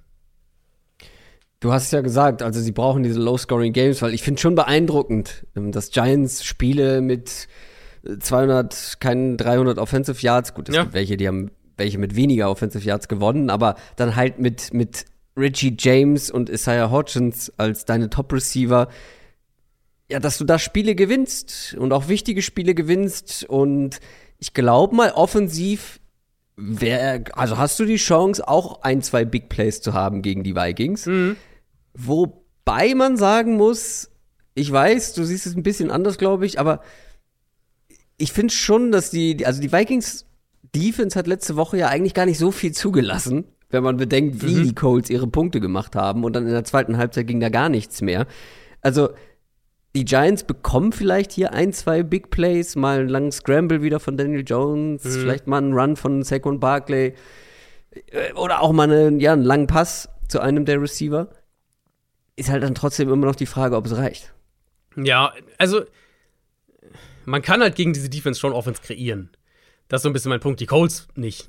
Aber noch, also ja, da bin ich halt einfach kritischer, was das Matchup angeht, weil, weil ich halt dieser Colts Offense einfach nicht mehr, nicht mehr viel. Aber wie viel, wie viel besser ist die Giants Offense? Schematisch wahrscheinlich. Mhm, das Ja. ist so mein, genau, das ist so ein bisschen mein Qualitativ. Punkt. Weil qualitativ, individuell ist sie wahrscheinlich sogar schlechter als die Ohne. Jonathan also, Taylor ist nochmal ein anderes Thema, aber ansonsten. Ja, aber ja, also selbst die Colts Receiver verglichen mit dem, was die Giants noch haben, da würde ich auch eher die Colts nehmen tatsächlich. Ja. Äh, ja, also und O-Line gibt sich wahrscheinlich nicht viel. Also da ist, da ist der individuelle Vorteil ist, ist es nicht bei den Giants, aber eben der schematische. Und ich glaube, das ist so ein bisschen der Punkt auch. Man kann eben auch, glaube ich, im Run-Game kreativ werden gegen diese, ähm, gegen diese Defense und auch Big Plays irgendwo auflegen. Also wenn wir jetzt davon sprechen, du hast ja gerade schon so ein bisschen gesagt, was brauchst du gegen diese Defense ähm, oder was brauchst du generell aus Giants Perspektive? Es muss halt oft über diese Big Plays auch funktionieren. Und es, muss, es sind dann halt auch wirklich eine Handvoll Plays teilweise. Du brauchst halt defensiv deine ein, zwei Turnover oder was auch immer und dann offensiv deine ein, zwei Big Plays. Ähm, und das Szenario sehe ich hier schon, weil da sind die, Offens äh, sind die Giants offensiv am gefährlichsten. Wenn sie so richtig einen Rhythmus im Run-Game finden, auch mit den Quarterback-Runs. Daniel Jones über die letzten fünf Wochen 24 Runs. Äh, da sind unter den Quarterbacks nur Josh Allen und Jalen Hurts noch vor ihm. Zwei davon von diesen explosiven Run, äh, von diesen Runs für, für 15 plus Yards, also explosive Runs. Barkley spielt gut. Der hat auch gegen Washington echt einiges noch selbst rausgeholt, wo er selbst kreiert oder durch Kontakt oder sowas noch was macht. Und gegen die leichten Boxes der Vikings sollten die Giants eigentlich, auch wenn wir jetzt sagen, okay, an Scrimmage könnte haarig werden, ein bisschen je nachdem, wie gut die Vikings drauf sind defensiv an dem Tag. Aber die Giants sollten eigentlich in der Lage sein, Überzahlsituationen zu kreieren im Run-Game. Und das haben sie auch oft genug gezeigt dieses Jahr, dass sie das können. Deswegen könnte ich mir schon ein Szenario vorstellen, in dem das ein unangenehmeres Matchup für die, für die Vikings Defense wird als letzte Woche gegen die Colts. Auch wenn wir jetzt vielleicht sagen, von der individuellen Qualität her geben sich Colts und Giants jetzt nicht so wahnsinnig viel offensiv. Ich habe ja eben angekündigt, dass ich es gar nicht so unrealistisch finde, dass die Giants dieses Spiel gewinnen. Und jetzt hier, Achtung, Küchenpsychologie Level 100. Und zwar eine kleine Prediction aus Erfahrung. Oder ein Gedankenanstoß, ja. Weil wir sehen es immer wieder in der NFL, dass Teams, die gerade ein richtig, richtig schweres Spiel hinter sich haben, oder im Vikings-Fall ein absurdes Comeback hingelegt haben, aber so ein intensives Spiel, das und die haben zusätzlich übrigens noch die, die Playoffs klar gemacht, ne? Das ist halt auch noch irgendwie so Ja, die Division gewonnen, genau, ja. Genau, die Division gewonnen. Das ist auch noch so eine kleine Last, die abfallen könnte. Also ein sehr intensives Spiel, das Nummer 1 Ziel erstmal klar gemacht. Da könnten so ein paar Prozent fehlen. Warum sage ich das? Wir haben es sogar bei den Vikings dieses Jahr schon gesehen. Äh, ich glaube, da haben wir auch vorher kurz drüber gesprochen. Nach dem Bills-Spiel, dieses absurde Spiel, ähm, was in die Overtime ging, extrem aufreibendes, anstrengendes Spiel gewesen. Und danach bekommen sie 3 zu 40 gegen die Cowboys auf den Sack. Mich würde es nicht überraschen, wenn die Vikings noch mal wieder ein bisschen sloppy unterwegs sind. Wenn wir, wenn man das Gefühl hat, ah, die sind jetzt nicht von Anfang an so richtig da, Mhm. ist halt dann immer noch die Frage, ob die Giants es ausnutzen können. Aber ich finde, also wie gesagt, wenn sie dann Beispiel die Vikings starten ein bisschen sloppy rein, es läuft ein bisschen wie gegen die Colts, äh, man gibt den Giants kurze Felder, die machen ein, zwei Touchdowns und die Vikings müssen wieder hinterherlaufen und vielleicht reicht das dann halt diesmal nicht. Die Vikings sind mit 300 Punkten favorisiert. Ich finde, die Giants haben hier echt äh, gute Chancen, das zu gewinnen, wobei ich auch die Vikings vorne sehen würde auf dem Papier. Was ja in deine Richtung noch, in deine Theorie äh, in die gleiche Richtung gehen würde, das ist so ein bisschen, Kevin O'Connell hat es ja angedeutet, dass sie vielleicht ein paar angeschlagene Spieler schonen könnten. Bradbury habe ich schon gesagt, Eric Kendricks wäre wohl auch so einer. Äh, was ja, was man irgendwo auch verstehen kann. Jetzt haben sie die Division gewonnen und ob du der Nummer 2 oder Nummer 3 Seed in der NFC wirst, ist Ja, wahrscheinlich ist nicht so relevant. Die Bye Week wird wird sehr wahrscheinlich nicht mehr werden. Genau, die Bye Week kriegst du höchstwahrscheinlich nicht mehr und dann ist er, ja, wissen wir ja letztlich auch nicht. Also kann halt sein, ob du zwei oder drei bist. In beiden Szenarien kannst du gegen Giants, Lions, wen auch immer dann, wer da sieben und sechs landet. Ähm, ist halt, du hast halt ein Heimspiel und dann musst du halt zum, wenn alles normal läuft, musst du dann zum jeweils anderen halt fahren. Also, ne, aber der Unterschied ist nicht so gravierend. Kannst mir nicht erzählen, und auch wenn das ein mental starkes Team ist, kannst du mir nicht erzählen, dass das nicht irgendwo Mhm. im Hinterkopf bei den Spielern vielleicht Ja. auch Plus, Thema ist. plus äh, Thema, worum geht's für die Teams, haben wir jetzt glaube ich noch gar nicht gesagt. Die Giants können ihr Playoff-Ticket klar machen diese Woche. Wenn die Wir Giants haben, gar nicht gewinnen, über, wir haben gar nicht über die Clinching-Szenarios gesprochen. nee, ich dachte, ich dachte, ich lass dich jetzt mal und wir machen es in den oh, Spielen. äh, Äh, ja, probieren wir es mal so. wenn die Giants gewinnen und Washington verliert, das muss auf jeden Fall passieren. Und dann muss einer von beiden, Detroit oder Seattle, äh, oder beide halt verlieren, dann ist Washington egal. Das sind die Szenarien. Also Washington Sieg, äh, Giants Sieg, Washington Niederlage und dann entweder Lions Niederlage oder Seahawks Niederlage oder Giants Sieg, Lions Niederlage und Seahawks Niederlage. Dann sind sie dabei. Und das könnte passieren. Also Washington spielt gegen die Niners, kommen wir gleich noch zu. Nicht so unwahrscheinlich. Seahawks haben wir gerade angesprochen. Äh, gegen die Chiefs. Da rechnen wir beide mit einer Niederlage. Also, wenn die Giants das gewinnen, haben sie eine echte Chance, diese Woche die Playoffs zu clinchen. Ja, und ja, ja, das ist, das ist, glaube ich, mental nicht zu unterschätzen. Wie gesagt, qualitativ, glaube ich, müssten die Vikings das hier gewinnen. Aber in der jetzigen Situation, in diesem Szenario, mit Bezug auf letzte Woche, zu letzter Woche, wird nicht leicht für die Vikings und könnten Big Points für die Giants werden. Machen wir weiter mit den Cincinnati Bengals. Die spielen gegen die New England Patriots. Die Bengals haben starkes Comeback hingelegt zum siebten, nee, zum sechsten Sieg, Entschuldigung, in Folge gegen die Buccaneers. Und die Patriots, ja gut, wenn ihr da nicht mitbekommen habt, wie das Patriots-Spiel ausgegangen ist, dann weiß ich auch nicht. Die Patriots haben nämlich gegen die Raiders einen Sieg verschenkt und stehen damit bei drei Niederlagen aus den letzten vier Spielen. Die Bengals können aus eigener Kraft die Playoffs schaffen hier mit einem Sieg. Hier darfst du deine Clinching-Szenarios äh, mal zum Besten geben. Äh, die, die Clinching-Szenarien sind hier eigentlich relativ simpel. Die Bengals eben können ihr Playoff-Ticket sicher machen, genau, indem sie gewinnen. Ähm, sie könnten auch schon sicher drin sein, wenn am Donnerstag die Jets nicht gewinnen. Also wenn die Jets am Donnerstag verlieren oder unentschieden spielen, äh, dann sind die Bengals auch schon sicher dabei, egal was hier passiert. Genau, die Bengals stehen bei 10 und 4, die Patriots bei 7 und 7. Die, den Patriots gehen langsam die Chancen so ein bisschen aus, noch in die Playoffs zu kommen. Also, das hat man natürlich wirklich historisch verschenkt. Und ich muss etwas zurücknehmen von unserer Montalk-Folge. Ich habe gesagt, das wirkt irgendwie so ähm, ungewöhnlich für ein Belichick-Team, für die Patriots. So eine Disziplinlosigkeit, so ein äh, improvisiertes Play, das passt irgendwie gar nicht zusammen. Erinnerst du dich noch an dieses ähm, Miami Patriots-Spiel? Ja, klar, ja, der. Die Äh, Lateral Passes, wo Gronkowski Äh, plötzlich genau. Defense gespielt Ja. hat und das Tackle verpasst hat? ja, Ja, also ist jetzt nicht das erste Mal, dass sowas passiert ist. das stimmt, ja. Aber die Patriots Chancen sind durch diese Niederlage natürlich ähm, extrem gesunken. Mhm. Und wenn die das hier verlieren, ich hab's mal, äh, ich hab's mal durchrechnen lassen sozusagen, wenn die das hier verlieren und komplett unabhängig vom Ausgang der anderen Spiele, dann sinkt die Wahrscheinlichkeit auf unter 10%, was die Playoffs angeht. Bei einem Sieg Ja. allerdings fast 40%. Also ganz, ganz wichtig für die Patriots. Mhm. Und selbst wenn sie gewinnen, ist es immer noch ein weiter Weg. Und gewinnen Ja. gegen die Bengals ist ja auch aktuell nicht so einfach. Das ist, äh, ja, wie letztes Jahr auch schon eine Mannschaft, die einfach nie aufgibt, die gefühlt nie geschlagen ist. Und Mhm. die Frage muss ja aber auch sein, ob die Patriots überhaupt genug punkten können, Ja. um den. Bengals hier gefährlich zu werden. Ja, und ich finde auch, also, Patriots fühlen sich halt echt nicht wie ein Playoff-Team an. Und das liegt halt Nee. maßgeblich an ihrer Offense. Und also so wie die, wie der Vibe sich irgendwie, finde ich, rund um das Team anfühlt und wie die Ge- Gerüchteküche brodelt jetzt mittlerweile und so. Ich glaube, ich kann mir schon vorstellen, dass wir da auf größere Umbaumaßnahmen im Coaching-Staff auch zusteuern bei den Patriots. Größere. Ja, also dass da schon, dass da mehr gemacht wird und oder dass irgendwie dass Druck auf Belichick gemacht wird, Leute da zu ersetzen. Ich weiß es nicht genau, aber so, ich finde, die Richtung geht schon, das geht schon so ein bisschen in diese Richtung. Belichick Rücktritt? Das glaube ich noch nicht. Aber ich glaube auch, dass bei Belichick niemand ahnen wird, dass er irgendwann zurücktritt und, und vorher hat es keiner gewusst. Also deswegen. Also dieses Jahr. Also dieses Jahr zum Beispiel. Na, ich meine, die Patriots Offense ist halt schon richtig schwere Kost. Klar, jetzt dieses Raiders-Spiel, jeder guckt auf dieses völlig verrückte Ende.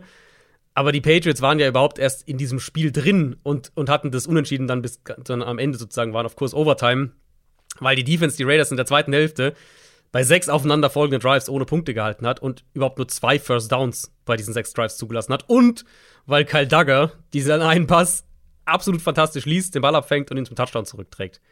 Ja. Und dann hast du halt die eigene Offense, die halt irgendwie ein, zwei Big Plays irgendwie macht, aber insgesamt zwei von 13 bei Third Down ist.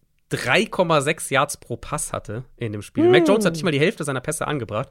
Und das, obwohl wir von den Patriots mittlerweile, wie wir das kennen unter Patricia, einiges an Screens mit dabei. Fünf von seinen 31 Pässen waren Screens, sechs von seinen 31 Pässen waren Play-Action. Selbst bei Play-Action gehen sie nicht tief. Der hatte bei Play-Action eine Tagetiefe von 3,8 Yards im Schnitt. Also uh. ultra kurz. Sieben Pässe insgesamt haben die Line of Scrimmage auch gar nicht überquert. Und trotzdem hat er, also eigentlich, wenn du die Zahlen liest, denkst du eigentlich, ja, okay, dann ist es zumindest irgendwie 70% Completions und sie sind halt viel über kurz und quick gegangen. Und er hatte 13 Completions insgesamt in dem Spiel. Der war bei knapp über 40%. Die Offense findet halt gar keinen Rhythmus, also was das Passspiel angeht. Um, Run Game sieht anders aus, aber im Passspiel finden sie gar keinen Rhythmus. Dann werfen sie eben zig Screens, sie werfen diese kurzen Pässe, sie ergänzen es mit irgendwelchen Shots tief nach außen, was ja gar nicht das Spiel ist von Mac Jones. Und ja. auch sonst, wo ich eigentlich denke, also als ich mir das Spiel nochmal angeguckt habe, gerade so früh im Spiel, in der Frühphase, ähm, habe ich gestern nochmal reingeschaut, nochmal drauf geachtet, wirklich. Wenn ihr guckt, wie die Offense, wo die Offense den Rhythmus hat, außerhalb vom Run Game. Run Game war generell gut in dem Spiel, aber außerhalb vom Run Game. Oft ist es halt wirklich, du hast diese Timing-Pässe über die Mitte, du hast dieses, auch tiefer, irgendwie 12, 15 Yards, Dig Route, Inbreaker, all diese ganzen Sachen, die liefert Mac Jones immer noch eigentlich ganz gut an. Und dann versuchen sie aber irgendwie zwei Outroutes nacheinander, die halt Mac Jones um drei Yards verfehlt. Und dann puntest du wieder. Mhm. Und das ist halt echt so eine Offense, die sich nach komplettem Stückwerk irgendwie anfühlt und es ja irgendwo auch ist. Also, ich will Mac Jones hier nicht freisprechen, der spielt jetzt nicht gut. Aber er ist in einer Situation, die er nicht retten kann. Und jetzt spielen sie gegen eine Bengals-Defense, die den Run relativ gut stoppen kann. Also, ich glaube, sie werden sich nicht so auf den Run stützen können, wie das zum Beispiel gegen die Raiders funktioniert hat dann. Und ähm, eine Defense, die in Coverage sehr flexibel ist, sehr unangenehm ist ich glaube nicht, dass, dass New England den Ball vernünftig bewegen kann in dem Spiel. Bengals, ein, zwei Injury-Geschichten noch. Sam Hubbard haben sie ja verloren letzte Woche. Mhm. Der wird wahrscheinlich ein paar Spiele verpassen. Könnten aber diese Woche Trey Hendrickson zurückbekommen. Der hat ja letzte Woche dann doch gefehlt. Ähm, schieß, es hieß ja aber eigentlich, wenn der jetzt eine Woche nicht spielen kann, dass er wahrscheinlich die Woche drauf zurückkommt. Das wäre wichtig für ja. diese Defense. Ja. Die Patriots Defense hast du gerade schon angesprochen. Ich finde aber schon, dass sie ein bisschen nachgelassen hat. Also im Vergleich zur Midseason, wo sie ja so richtig dominant war, immer noch gut, ja. Aber trotzdem, ich hätte jetzt nicht mehr so den, den übermäßigen Respekt vor dieser Defense wie vielleicht vor noch ein paar Wochen. Und mhm. das Traurige ist ja auch irgendwie auch, die schaffen es, Devontae Adams bei unter 30 Receiving Yards zu halten und verlieren trotzdem am Ende das Spiel. Das ist ja. doppelt bitter. Ja. Aber es lag ja wirklich nicht an der Defense. Also das, das die haben diesen einen Touchdown von Darren Waller, äh, wo, ja, wo die Raiders ist auch einfach gut freischemen, so. Dann der letzte Drive aber auch. Genau, aber ich meine, du wirst halt ein, zwei Scoring Drives musst du in der Defense schon zugestehen. Klar. Selbst in einer sehr guten Defense. Und ja, aber es ist die Raiders Offense. Es ist jetzt nicht so, dass mir da die Knie schlottern vor Angst. Nee, das stimmt, ja. Und hier kommt eine bessere Offense. Ich glaube, mhm. da sind wir uns alle einig. Ja. Und die Bengals Offense brauchte letzte Woche auch so eine Portion Glück, ne, um überhaupt wieder ins Spiel mhm. zu kommen. Also nicht nur die fünf Turnover, sondern halt auch so ein 26 Yard Sack, der äh, wegen der Strafe zurückgenommen wurde. Das darf man nicht vergessen. Das ist richtig, ja. Ähm, und ich glaube, dass sie hier auch, ähm, auch wenn es eine schwere Aufgabe ist, mit etwas weniger Glück und kurzen Feldern gut den Ball, gut den Ball bewegen können oder einigermaßen den Ball bewegen können, weil ja, die Patriots schaffen es immer auch wieder, dieses Jahr auch wieder, ähm, so die Top-Waffen aus dem Spiel zu nehmen. Aber ich finde auch gerade gegen die Bucks hat man wieder gesehen, mhm. wie überfordert Defenses werden können, wenn die Bengals es schaffen, halt Nummer zwei, Nummer drei Receiver ähm, richtig ins Passspiel mit einzubinden. Und dann wird es unglaublich schwer, die zu verteidigen. Ja, und, und dazu hatten sie ja die letzten Wochen ja jetzt gegen die Bucks nicht so, aber generell auch einiges an Erfolg mit dem Run-Game aus der Shotgun, Genau. da haben wir immer wieder mal drüber gesprochen. Ja. Ich traue es der Patriots Defense zu, Cincinnati zumindest in der Hinsicht eindimensional zu machen. Und ich würde auch schon sagen, dass man gegen die Bucks vor allem in der ersten Hälfte gesehen hat, dass die Bengals offensiv schon auch mal ins Wackeln noch kommen können, nachdem die ja echt jetzt mehrere Spiele hatten, wo ich extrem beeindruckt war von dem, Ja. was Cincinnati offensiv gemacht Mhm. hat. Ähm, erste Hälfte hat Tampa Bay echt auch richtig enge Coverage gespielt, den Run gut gestoppt. Burrow hatte nicht die Gelegenheiten auf Shotplays in dem Spiel. Und dann, ja, er steht dann am Ende mit vier Touchdown-Pässen und so weiter da, aber das war ja eben maßgeblich möglich, weil Tampa Bay in der zweiten Hälfte regelmäßig den Ball in der eigenen Hälfte abgegeben hat. Also, Burrow hat dann in der zweiten Hälfte auf jeden Fall besser gespielt, aber es war jetzt ja nicht so, dass die Bengals Offense auf einmal irgendwie explodiert wäre und das an sich gerissen hätte. Und der Pass Rush der Patriots ist gefährlich. Josh Uche spielt auf einem richtig hohen Level. Die haben Christian Barmore mittlerweile zurück, Matt Judon natürlich, klar. Da sehe ich schon ein paar Hebel, wie die Cincinnati's Offense limitieren können. So, sie mehr ins Quick Game zwingen können, Run stoppen, nicht die Gelegenheiten für Shotplays geben. New England muss natürlich aufpassen, was passiert eben, wenn sie in Man-Coverage sind, wenn sie, wenn sie in Single-High-Man-Coverage vor allem sind. Weil wir wissen, dass Burrow dann versuchen wird, zumindest auf die Shots zu gehen. Und dann hast du entweder deinen Pass-Rush, der durchkommt, oder du hast halt die Gefahr, dass dann eben Jamar Chase 50 Yards weiter hinten in der Endzone steht mit dem Ball in der Hand. Ich sehe auf der anderen Seite das Matchup halt eine ganze Ecke klarer. Also Bengals Defense gegen Patriots Offense. Da sehe ich das Matchup relativ klar. Ich glaube schon, dass die Patriots Defense ein enges Spiel auf der Seite des Balls draus machen kann. Aber ich weiß halt nicht, wie viel es wert ist dann im Vergleich, weil die Bengals Defense ist halt auch echt ziemlich gut. Ja, wie gesagt, ich habe halt nicht mehr ganz so viel Schiss in Anführungszeichen vor der Patriots Defense. Vielleicht, Mhm. ja, vielleicht werde ich eines Besseren belehrt und die tun sich richtig schwer und Joe Burrow steht wieder 30 Mal unter Druck. Kann natürlich passieren. Ich, für mich sind die Bengals hier der klare Favorit. Sie sind nur in Anführungszeichen dreieinhalb Punkte favorisiert bei den Buchmachern. Wie gesagt, für mich ist, für mich würde ich sie auch mit den dreieinhalb Punkten nehmen. Ja, ist halt, äh, ist natürlich in Foxborough. Klar. Ähm, jetzt auch kein hohes Over-Under, 41,5. Das heißt, auch da geht man eher von einem bisschen Low-Scoring-Spiel aus, was ich durchaus teilen würde, ähm, die Einschätzung. Deswegen, ich bin auch bei den Bengals. Sie sind das deutlich komplettere Team. Sie haben die viel bessere Offense im Vergleich zu den Patriots. Ich bin sehr gespannt auf das Matchup Patriots Defense gegen Bengals Offense, aber ich denke auch, dass die Bengals das gewinnen. Nicht jetzt irgendwie running away, weil dafür sehe ich die Patriots Defense noch zu stark, aber ähm, ja, in der, so, also drei, drei bis fünf Punkte, so die Ecke, finde ich, ist eigentlich ganz gut getroffen. Die Carolina Panthers spielen gegen die Detroit Lions. Die Lions stehen bei 7 und 7, haben gegen die Jets gewinnen können. Die Panthers haben zwar verloren gegen die Steelers, stehen jetzt 5 und 9 und haben trotzdem noch Playoff-Hoffnungen. Das liegt natürlich vor allem an der nicht so berauschenden Performance der Buccaneers. Was ich aber besonders verrückt finde, wenn wir uns dieses Matchup angucken, jetzt gehen wir mal ein paar Wochen zurück. Ja, wir müssen gar nicht so weit zurückgehen. Woche 8. Ja. Woche 8. Oder sagen wir vor Woche 8. Da hat niemand, niemand über diese beiden Teams gesprochen. Wenn, mir, wenn man mir da gesagt hätte, das ist ein Matchup zwischen zwei möglichen Playoff-Teams, hätte Ja. Vogel gezeigt. Haben die, die Bucks, äh, die, die Panthers müssten sogar ihr Playoff-Schicksal noch selbst in der Hand haben, oder? Ich glaube, wir haben am Montag die, drüber gesprochen. Ich ja, glaube, die auch, jedes Spiel ja. gewinnen, weil sie spielen noch gegen Tampa Bay, sie haben das erste gewonnen, stimmt. Ja, dann werden sie gesweept. ja. Genau, ja. Vor Woche 8 hatten die Panthers mit 2 und 5 eine neunprozentige Wahrscheinlichkeit auf die Playoffs. Die Lions standen 1 und 5 Mhm. und standen bei 2% Wahrscheinlichkeit, Hm. was Playoffs angeht. Jetzt sind wir bei 22% Panthers, 40% Lions. Also da hat sich einiges getan. Wie gesagt, die Panthers profitieren natürlich äh, von der Situation in der Division und dem Sieg gegen die Buccaneers im ersten Spiel. Aber die Lions könnten ja eine der größten In-Season-Comeback-Stories ever Mhm. werden, glaube ich. Und mit einem Sieg würde man einen weiteren richtig, richtig großen Schritt machen. Und das ist natürlich gar nicht mal so unwahrscheinlich. Die Lions Offense, die haben sich natürlich gegen die Jets Defense schwer getan, aber das war auch irgendwo zu erwarten. Das ist überhaupt, kein, überhaupt keine Schande gegen die Jets Defense, nicht ganz so rund auszusehen. Die Panthers Defense ist auch nicht schlecht, aber kein Vergleich. Was glaubst du, was sind so die Matchups to watch? Wie können die Lions hier richtig unangenehm werden? Ja, vor allem kommen die Panthers jetzt halt auch. Also, wir sagen Lions Defense, äh, Lions Offense gegen Jets Defense, okay, da kann man wackeln, da kann man Probleme haben. Die Panthers Defense kommt ja selber aus einem ziemlich enttäuschenden Spiel Ja, ah, gegen Von Mitch Trubisky nass gemacht worden. Ja, ja, also sie haben halt in dem Spiel wirklich auf beiden Seiten des Balls die Line of Scrimmage klar verloren. Und offensiv, okay. Oh. offensiv äh, kann man das, war das so ein bisschen, musste man damit rechnen, oder war zumindest eine reelle Chance. Steelers haben natürlich eine gute Defensive Front. Auch wenn ich dachte, dass die Panthers da im Run-Game zumindest mehr machen können, aber dass die Panthers defensiv da so ja, ja. rumgeschubst werden und, und über 150 Rushing Yards gegen, gegen Pittsburgh zu lassen. Mit das Joghurt im Rucksack, ja. Das fand ich schon enttäuschend. Ähm, und dann muss man natürlich so ein bisschen die Frage stellen, wenn sie jetzt gegen Pittsburgh da so aussehen, was passiert dann gegen Detroit, gegen, gegen diese Offensive Line und gegen eine deutlich gefährlichere Offense, gegen eine deutlich besser designte Offense vor allem auch.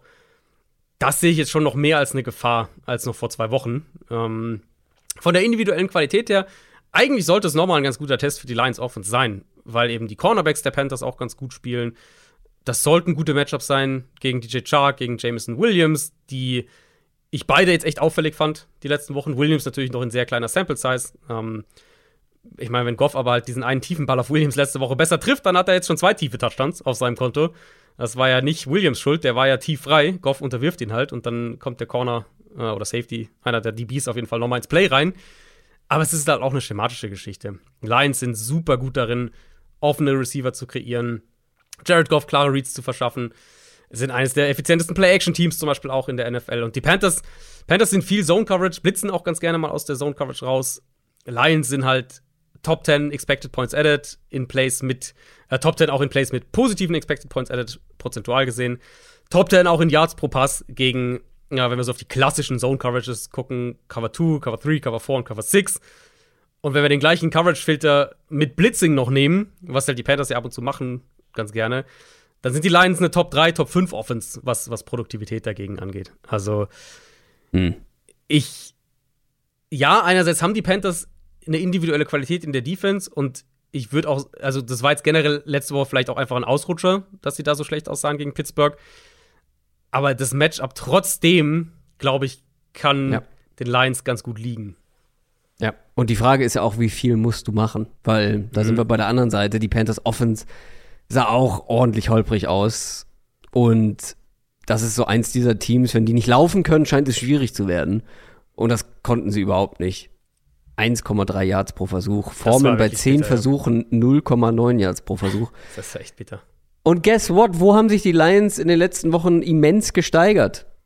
Ja, in der hm. Defense, hm. haben wir mehrfach drüber gesprochen, aber vor allem in der Lauf-Defense, in der Run-Defense. Jets konnten nicht gut laufen, Vikings konnten erst recht nicht gut laufen es kann gut sein, dass sie den Panthers hier ihre wichtigste Waffe aus dem Spiel nehmen.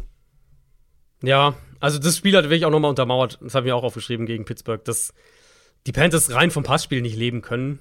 Nee. Also Donald war ja jetzt nicht furchtbar oder so in dem Spiel, aber zum einen stand er halt viel unter Druck, okay, das kann passieren gegen Pittsburgh, und zum anderen aber konnten sie den Ball halt überhaupt nicht laufen. Und durch die Luft alleine ist es dann schon, äh, schon viel verlangt ähm, von dieser Offense. Und die Lions, ja, wie du gesagt hast, Lions Run Defense war in Ordnung die letzten Wochen. Da geht es dann im Passspiel wirklich vor allem darum, DJ Moore einigermaßen in den Griff zu bekommen. Das könnte ein kritisches Matchup vielleicht für Carolina sein, also positiv für Carolina, weil die Cornerbacks der Lions sind schon immer noch up and down, gerade was, was den Coverage angeht. Aber auf der anderen Seite, ich will nicht ausschließen, dass hier wieder viel Druck auf, auf äh, Sam Darnold entsteht, weil der Pass Rush der Lions auf jeden Fall ein positiver Trend die letzten Wochen. Einmal ist, ist Hutchinson, es ist aber auch James Houston. Das ist so ein Spieler, über den wir da so langsam mal sprechen müssen. Pass Rusher, Sechstrunden-Rookie bei den Lions, der noch gar nicht lange spielt, äh, jetzt in der zweiten Saisonhälfte dann erst angefangen hat und aber echt richtig aufdreht. Wenn der diese Woche wieder einen Sack hinbekommt, dann wäre er der erste Spieler aller Zeiten, seit Sacks als Statistik gemessen werden, der erste Spieler aller Zeiten, der in jedem seiner ersten fünf NFL-Spiele jeweils mindestens einen Sack hatte. Und äh, so wie er spielt und wenn ich überlege, gegen wen es hier geht, mhm. traue ich ihm das durchaus zu. Hm. Da werden wir ein Auge drauf werfen. Die Lions sind auswärts mit zweieinhalb Punkten favorisiert. Das finde ich auch angemessen. Ja, also die Panthers sind auf jeden Fall wieder ein, ein, ein halbwegs respektables und ein kompetitives Team geworden, seit sie Matt Rule gefeuert haben. Aber mhm. die Lions sind das bessere Team. Also, ich, also die Lions sind für mich auf jeden Fall das bessere Team. Dann machen wir weiter mit den San Francisco 49ers. 10 und 4 gegen die 7-6-1 Washington Commanders. Die 49ers marschieren weiter. Siebter Sieg in Folge gegen die Seahawks. Die Commanders haben eine Niederlage einstecken müssen gegen die Giants und sind dadurch weit zurückgefallen im Wildcard-Rennen. Ähm, nicht faktisch, also da sind sie noch drin, Platz 7, aber mit Blick auf den Schedule ist die Wahrscheinlichkeit dann doch extrem gesunken. Man versucht es mit Konstanz zu lösen. Taylor Heineke soll weiter Starting Quarterback bleiben. Äh, Ron Rivera hat gesagt, wenn sie, Zitat, nicht back on track kommen, dann könnte Carson Wentz wieder starten. Was mm. ich mich da aber gefragt habe, ist, wenn man, also was bedeutet nicht back on track kommen? Schon eine Niederlage gegen die 49ers. Und dann wäre man, glaube ich, zwar noch nicht komplett eliminiert, aber dann bräuchte es schon ein kleines Wunder, um dann doch noch in die Playoffs zu kommen. Und ja. back on track gegen diese 49ers Defense aus offensiver mhm. Sicht, wie soll das gehen? Ich glaube, das könnte echt hässlich werden für Washingtons Offense. Weil, äh, also, was ist die Commanders Offense? Oder wie funktioniert sie? Die Offense ist nicht schlecht designt im Passspiel. Ähm, sie haben ein paar Playmaker, natürlich. Haben wir auch mehrfach schon drüber gesprochen. Äh, Gerade auch Jahan Dodson, der da als Rookie echt eine ganz gute Rolle spielt. Aber halt einen massiv inkonstanten Quarterback einfach. Und vielleicht ist das auch eher die Richtung Back on Track. Jetzt nicht, dass du mit Carson Wentz die Konstanz in Person da reinbekommst, aber wenn du halt an irgendeinem Punkt als Head Coach sagst, das ist halt so up and down mit Heineke. Jetzt versuchen wir einfach mal nochmal was anderes. Letztlich lebt die Offense vom Run-Game. Und dann halt vom Run-Game in Kombination damit, ob Taylor Heineke die zwei, drei, vier Big Plays pro Spiel treffen kann oder nicht. Ist jetzt ein bisschen vereinfacht formuliert, klar, aber in die Richtung geht es zumindest für mich, wenn ich mir diese Offense angucke. Mhm. Jetzt geht es halt gegen eine der besten Fronts in der NFL, eine der besten Run-Defenses, wenn nicht die beste mittlerweile in der Liga und, und San Francisco lässt ja in der, in der Regel auch nicht viele Big Plays zu. Also auch da, wir wissen ja, was die Niners defensiv machen. Das ist ja kein, kein großes Geheimnis. Sie spielen mit die höchste Nickel-Rate in der NFL, sie spielen Zone-Coverage, sie spielen bevorzugt Two-High-Coverage-Strukturen und sie blitzen nicht viel. Also sie geben dir wenig Räume, vor allem um vertikal ins Passspiel zu gehen und sie setzen den Quarterback mit dem Foreman-Rush unter Druck. Und das ist halt generell eine der unangenehmsten Formeln für eine Offense, glaube ich, um ähm, dagegen zu spielen. Und dann machen die Niners das halt alles auch noch auf einem sehr, sehr hohen individuellen Level. Und dementsprechend, ich glaube nicht, dass Washington hier offensiv viel macht. Ich glaube nicht, dass sie den Ball gut laufen können. Mhm. Ich denke, dass Heineke viel unter Druck steht, dass er dann auch Fehler machen wird. Und ja, ich könnte mir gut vorstellen, dass, dass wir in der Woche hier sitzen und sagen, Washington hat entschieden, Carson Wentz nochmal eine Chance zu geben. Das heißt, ich sehe wahrscheinlich keinen Sam Howell in seiner ersten Saison. Ja, oder sie wollen natürlich noch in eine ganz andere Richtung gehen, aber ich glaube, dafür sind sie doch nicht. zu lebendig im, im Playoff-Rennen ja, dabei. Ja. Befürchte ich auch. Ein Brock Purdy würde den Commanders gut tun. Ein der Brock spielt, Purdy würde dem Spiel gut tun, ja. Der spielt bei den 49ers weiter so, als würde er seit Jahren nichts anderes machen, als NFL-Spiele bestreiten. Washington Stevens, das ist keine leichte Herausforderung, mhm. auch wenn wir weiterhin auf Chase Young warten seit Wochen. Ja. Gibt es eine Möglichkeit, dass diese Offense, die weiterhin ohne Divo Samuel auskommen muss, mhm. geärgert wird hier von Washington, dass da auch die sich schwer tun? Glaube ich schon, weil, also aus dem Niners Seahawks Spiel bin ich, ich habe das ja kommentiert letzte Woche auf The Zone, und ich bin rausgegangen aus dem Spiel und war, mein, mein, eine meiner Notizen war echt so, Brock Purdy war in Ordnung, aber er war nicht, er war jetzt nicht irgendwie unheimlich positiv auffällig. Es war okay, er hat in Ordnung gespielt, er hat das Nötige gemacht so, aber eher so in der Interpre Interpretationsrichtung unauffällig. Was ja völlig in Ordnung sein kann, wenn du in dieser Offense spielst. In dem Matchup war es halt so, dass sie gegen eine sehr, sehr schwache Seahawks Run-Defense eben sich auf ihr Run-Game stützen konnten, sich auf ihre Playmaker stützen konnten. Washington hat eine der besten Run-Defenses in der NFL nach wie vor und generell eine der besten Defenses. Nach EPA pro Play, zweitbeste Defense über die letzten fünf Wochen. Hinter nur den 49ers eben. Ähm, Giants konnten den Ball jetzt am Boden einigermaßen bewegen gegen Washington, aber da war ja auch viel dann Quarterback-Run-Game dabei oder zumindest auch die Quarterback-Runs als ein Faktor. Und ja, also Brock Purdy nochmal, Brock Purdy macht das gut. Ich will das gar nicht irgendwie schlecht reden. Aber falls Washington wirklich das Run-Game der Niners einigermaßen in den Griff bekommt, dann könnte ich mir vorstellen, dass das so ein bisschen ein zähes Spiel wird. Mhm. Wo viel Defense, viel Punting, viel Field Position, viele Field Goals und du kriegst eher so ein 20, 17, 23, 17 äh, irgendwie in der Ecke. Wir sind mit dem Spiel auch schon im späten Slot, wohlgemerkt, Samstagabend. Die 49ers sind mit sieben Punkten zu Hause favorisiert. Da musst du dann auch erstmal reichlich Punkte machen, damit du sieben vorne ja, vor allem sein kannst. sieben mit einem Over-Under von 38. Ja. Das sagt ja jetzt schon so einiges, wo die, wo die Buchmacher denken, wo das hingeht, nämlich in so einen 2010 oder sowas für San Francisco, was ich mir durchaus vorstellen kann. Also, das halte ich für durchaus denkbar. Ja, also San Francisco sollte das ja eigentlich gewinnen, aber ich halte es auch immer noch für realistisch, dass ein Quarterback wie Brock Purdy, der ins kalte Wasser geworfen wurde und da ganz gut geschwommen ist, dann auch mal kurz unterduckert. Ja. Dass man auch mal ein richtiges, richtig mieses Spiel zwischendrin hat. Mhm. Vor allem halt jetzt eben, mein, wen, wen hatte Brock Purdy? Äh, Seattle, Schwach. Tampa und Miami, oder? Ja, Mi- gegen Miami kam er rein, ne? Dann ist das auf jeden Fall die beste Defense, auf die er bisher trifft. Genau, das denke ich nämlich auch. Und es ist vor allem auch die, die erste Defense, wo ich sagen würde, die können, ähm, die können wirklich auch die Niners vielleicht mal eindimensional Ja, machen. ja. Und dann wäre es zumindest mal interessant zu sehen, wie das aussieht, weil das ist natürlich auch ein, ein, ein möglicher Datenpunkt, der dann interessant sein kann, um die Niners Richtung Playoffs zu prognostizieren. Absolut. Die Dallas Cowboys stehen 13 und 1 und spielen gegen den Division-Konkurrenten. Nee, Moment. 13 und 1 ist Quatsch. Das sind die Eagles, die Das ist 13 und richtig. 1 stehen. Äh, die Eagles stehen 13 und 1, Entschuldigung. Und die Cowboys stehen 10 und 4. Da darf man die Records nicht durcheinander kriegen. Aber was ich letztendlich sagen möchte, ist, diese beiden Teams spielen gegeneinander. Die Cowboys haben verloren in Overtime gegen die Jaguars. Die Eagles haben die Bears geschlagen.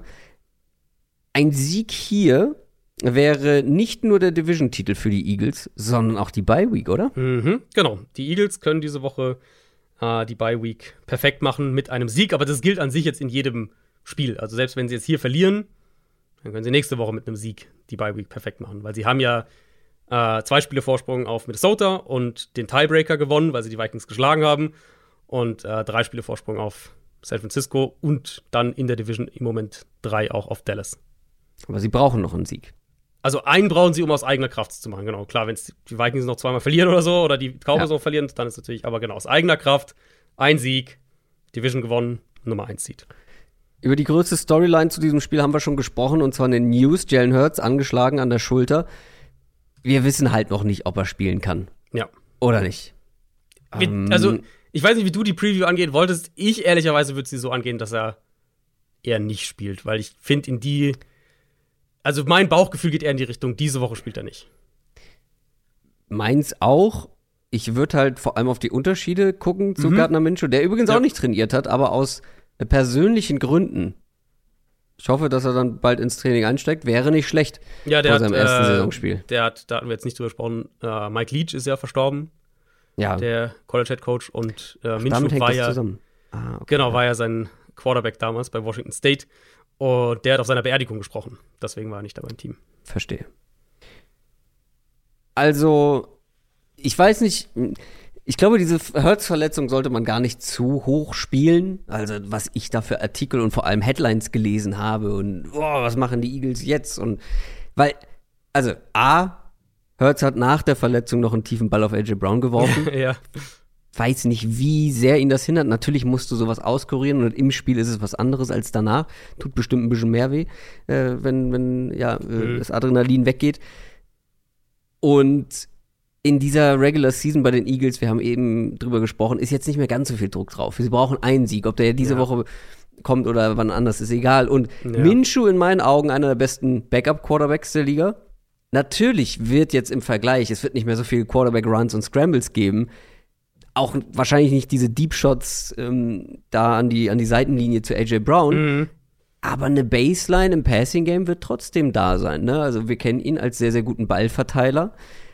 Und wir haben es ja auch schon in den News so ein bisschen angedeutet. Also vielleicht kann man auch A, natürlich, um die Cowboys auch irgendwie in die Irre zu führen, mit Minshew diese Woche starten. Aber auch grundsätzlich sagen, okay, Jalen Hurts, sicherheitshalber schonen wir dich Ja. mal. Wir haben mit Minshew einen, mit dem wir vielleicht sogar eine Chance haben, das Spiel zu gewinnen. Und wenn nicht, ist jetzt auch nicht so verkehrt. Aber ich finde gerade auch, wenn wir auf das Matchup gucken, der Dallas Defense ist auch so ein bisschen Punch verloren gegangen die letzten Wochen. Mhm. Ja, finde ich auch. Also, die Eagles sind ja in einer absoluten Luxussituation mit Jalen Hurts. Wir wissen natürlich jetzt nicht genau, wie schwer diese Schultergeschichte ist, wie großes Risiko ist, sich da dann nochmal zu verletzen und was das dann bedeuten würde. Aber die Eagles könnten ja theoretisch, muss man überlegen, zwischen dem Bears-Spiel und dem Divisional Playoff-Spiel sind fünf Wochen. Wenn wir jetzt davon ausgehen, ja. dass sie die Bye Week in der Wildcard eben haben, dass sie da nicht ja. spielen. Sie könnten ihn theoretisch diese ganze Zeit auch rausnehmen. Das würde ich. Also, das sind dann wieder auch andere Überlegungen mit drin. Du willst natürlich nicht, dass der fünf Wochen keinen Football spielt und dann auf einmal Playoffs, let's go. Ähm, aber es ist schon eine sehr, sehr luxuriöse Situation und sie können vorsichtig sein und ich glaube, sie sollten auch vorsichtig sein, weil die Katastrophe wäre halt, wenn er in den Playoffs nicht da ist. So, das wäre halt die Katastrophe. Und davor, glaube ich, ist diese Regular Season schon so weit in trockenen Tüchern aus Eagles Sicht, dass ich nicht glaube, dass das noch verloren gehen wird. Ähm, ich bin äh, tatsächlich sehr gespannt darauf zu sehen, wie diese Eagles Offense aussieht, ohne eben die Bedrohung als Rushing Quarterbacks, weil das ist ein Kernelement dieser Offense. Jalen Hurts hat 118 Runs dieses ja. Jahr. Nur mal so zum Vergleich. Wenn wir einen anderen Quarterback nehmen, der auch äh, als, als Runner in einer, in einer runlastigen Offense eine Rolle gespielt hat. Max Mariota bei den Falcons hat 58 Runs. Also 118 zu 58. Justin Fields hat 79. Ähm, Josh Allen hat 59. Und Hertz geht halt auf die 120 zu. Also es ist, das ist der eine Punkt. Und es ist ja nicht nur die Volume, es ist ja auch, was sie damit machen. Also Short-Yardage-Situationen sind ja quasi automatische Conversions für die Eagles dieses Jahr. Wie sie in Spread-Empty-Formationen gehen können und dann mit ihrer, einmal mit der Qualität in der Offensive Line und aber auch eben mit, den, mit der Qualität von Hurts als Runner leichte Boxes dominieren können. Wie sie generell das Run-Game damit öffnen mit den Quarterback-Runs. Das ist schon kritisch für vieles, was sie machen. Plus eben, da würde ich auch genau in das einhaken, was du gesagt hast. Jalen Hurts wirft wahrscheinlich den besten Go-Ball in dieser mhm. Saison. Tief, Sideline, finde ich, also wirft, glaube ich, keiner besser dieses Jahr. Ähm, und das wird eine andere Offense sein mit Gardner Minshew. Jetzt hast du auf einmal einen, mehr so den, den, den Pocket-Passing-Game Manager drin, der den Ball wahrscheinlich ganz gut verteilt, der on Schedule spielt, aber der jetzt die Offense nicht tragen wird. Der, der, der gibt der Offense kein Element, wo du sagst, das ist eine tragende Säule dieser Offense. Was bei, bei, bei Hurts unter anderem halt das Rushing ist. Gleichzeitig würde ich auch sagen, es gibt klare Matchups für die Offense, die sie hier attackieren können und die du auch mit Minshew attackieren ja. kannst.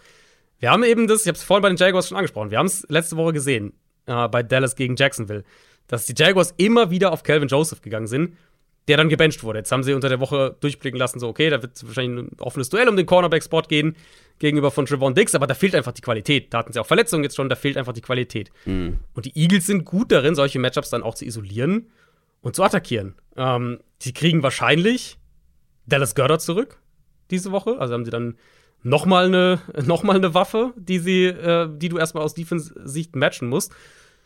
Und ich denke eben auch, selbst wenn wir sagen, okay, der Quarterback-Run-Game-Faktor fällt so ein bisschen weg, ich denke trotzdem, dass sie den Ball am Boden bewegen können, weil das haben wir jetzt oft genug gesehen, dass es gegen Dallas möglich ist. Auch die Jaguars kamen ja teilweise in explosive Runs da gegen die Cowboys.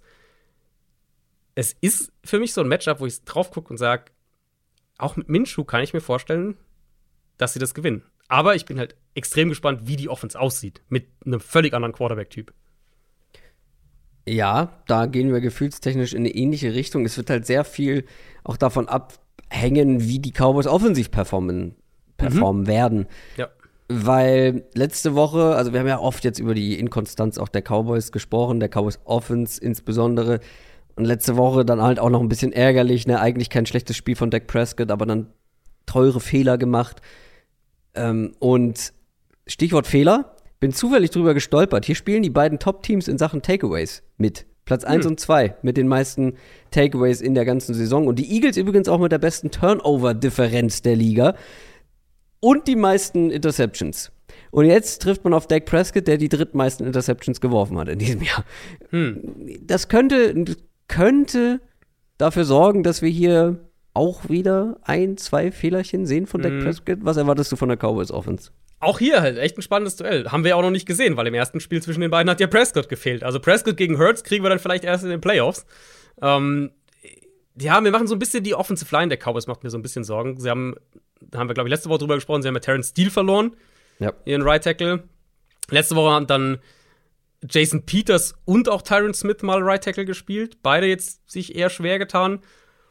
Und dann hattest du halt eine Line, die Probleme hatte mit Jacksonville's Pass Rush. Und jetzt kommt der Eagles Pass Rush.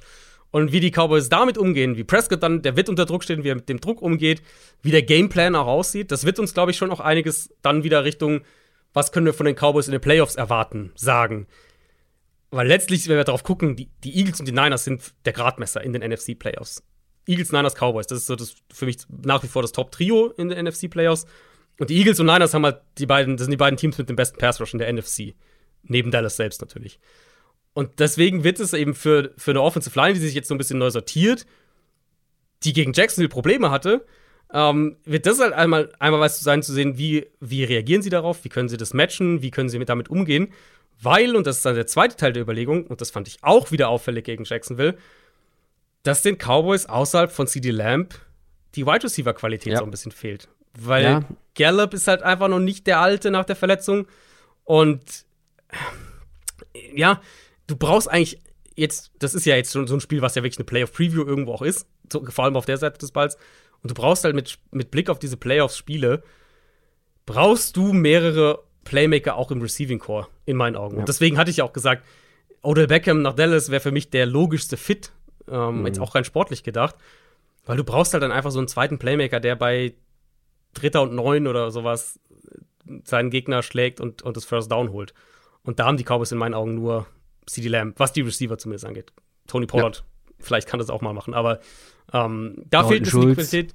Genau, Dalton Schulz eben noch. Aber da fehlt ein bisschen die Qualität und dann hast du halt eine ne, ne sehr, sehr, sehr, sehr starke Eagles, nicht nur Pass Rush, sondern auch Secondary, die das wahrscheinlich relativ gut matchen kann. Und da bin ich. Bei der, bei der Offense für die Eagles ist es für mich eher so ein bisschen die Neugier zu sehen, wie die aussehen ohne den dominanten Rushing Quarterback. Auf der Seite des Balls ist es für mich echt die Frage, welche Probleme die Cowboys lösen können. Weil ich glaube, das wird uns einiges darüber sagen, was wir in den Playoffs von ihnen erwarten können. Ja. Das Receiver-Problem sehe ich zu 100% genauso. Dallas ist mit fünf Punkten aber favorisiert. Das ist natürlich in meinen Augen ein ganz ja. großer Gartner Minshew Disrespect. Klar, Quarter. Also es war ja so, die, die Line war relativ ausgeglichen sogar. War die sogar eine Even Line? Ich weiß nicht genau. Oder, oder Cowboys mit einem Punkt Favorit. Das ist ja in Dallas das Spiel. Ich glaube, Cowboys mit einem Punkt Favorit oder sowas. Und dann, als halt diese News so nach und nach rauskam, Jalen Hurts, irgendwas stimmt da nicht, okay, Jalen Hurts wahrscheinlich raus diese Woche, dann ist es auf minus 5 geklettert. Aber selbst, also dann seh, sieht man da die Eagles deutlich skeptischer, als ich es tue. Also wenn Jalen Hurts fit spielen würde, wären für mich die Eagles ganz klarer Favorit. Und mit Minshu geht das natürlich ein bisschen runter, aber fünf Punkte Dallas das ist mir zu viel. Dafür waren mir die, mhm. die Cowboys zu inkonstant auf beiden Seiten des Balls in den letzten Wochen. Ja, ja. ich glaube, also mit den fünf Punkten würde ich, glaube ich, auch zu Philly tendieren, weil ich ja, ähnliche, ähnliche Antwort. Ich meine, dass ich bei der Cowboys Offense so ein bisschen skeptisch bin, das ist ja, glaube ich, kein Geheimnis. Ähm, und die Eagles sind halt schon ein sehr, sehr komplettes Team einfach. Aber es ist halt, das ist halt so ein normaler, normales Line-Movement, sag ich jetzt mal, wenn der Starting Quarterback raus ist. Die 8 und 6 Miami Dolphins spielen gegen die 6 und 8 Green Bay Packers. Das ist eins von drei Sonntagsspielen, die gibt es nämlich auch noch am 25. 19 mhm. Uhr geht es los und die Packers haben die Rams geschlagen im Monday Night Game. Die Dolphins stehen jetzt bei drei Niederlagen in Folge. Die Packers sind wirklich noch nicht hm. komplett hm. tot, so wie sie Rodgers angekündigt hat. Ja, gar nicht. Ja, sie müssten, glaube ich, trotzdem noch jedes Spiel gewinnen, um es also in die Playoffs zu schaffen. Äh, genau, glaube ich, also sie sind ja 6 und 8 jetzt. Ähm, also mhm. sie müssen selbst müssen jedes Spiel gewinnen, aber der, das, das Ding ist, sie brauchen ein bisschen Schützenhilfe dann. Eine Washington, glaube ich, zwei Washington-Niederlagen aus den drei Spielen, was durchaus passieren kann. Ähm, aber es gibt ein Szenario, das nicht komplett unwahrscheinlich ist, in dem die Packers in Woche 18 gegen die Lions ein Endspiel haben. Mhm. Sieger ist drin, Verlierer ist raus. Das wäre schön. Das wäre richtig schön spannend. Ich liebe diese Endspiele in der letzten mhm. Woche gerne auch spektakulär. Die Dolphins auf der anderen Seite, die müssen sich so ein bisschen ranhalten. Division-Konkurrent sitzt im Nacken. Ähm, und gegen beide Konkurrenten spielt man noch, Jets und Patriots. Und gegen die Jets hat man auch das erste Spiel verloren. Also mhm. die Dolphins, bevor mhm. es jetzt dann gegen die, die beiden ähm, Division-Gegner ja. geht zum Abschluss, das ist ein ganz wichtiges Spiel. Das müssen sie. Ja. Die sind ja jetzt schon. Gewinnen.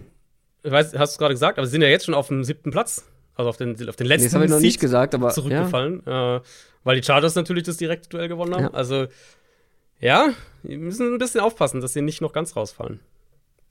Absolut. Und das Bittere ist natürlich, also man muss natürlich irgendwie gucken, diesen Abwärtstrend zu verhindern, bevor es dann gegen diese beiden oder in diese beiden wichtigen Spiele geht. Alle drei sind noch wichtig, klar, aber äh, dann diese direkten Duelle.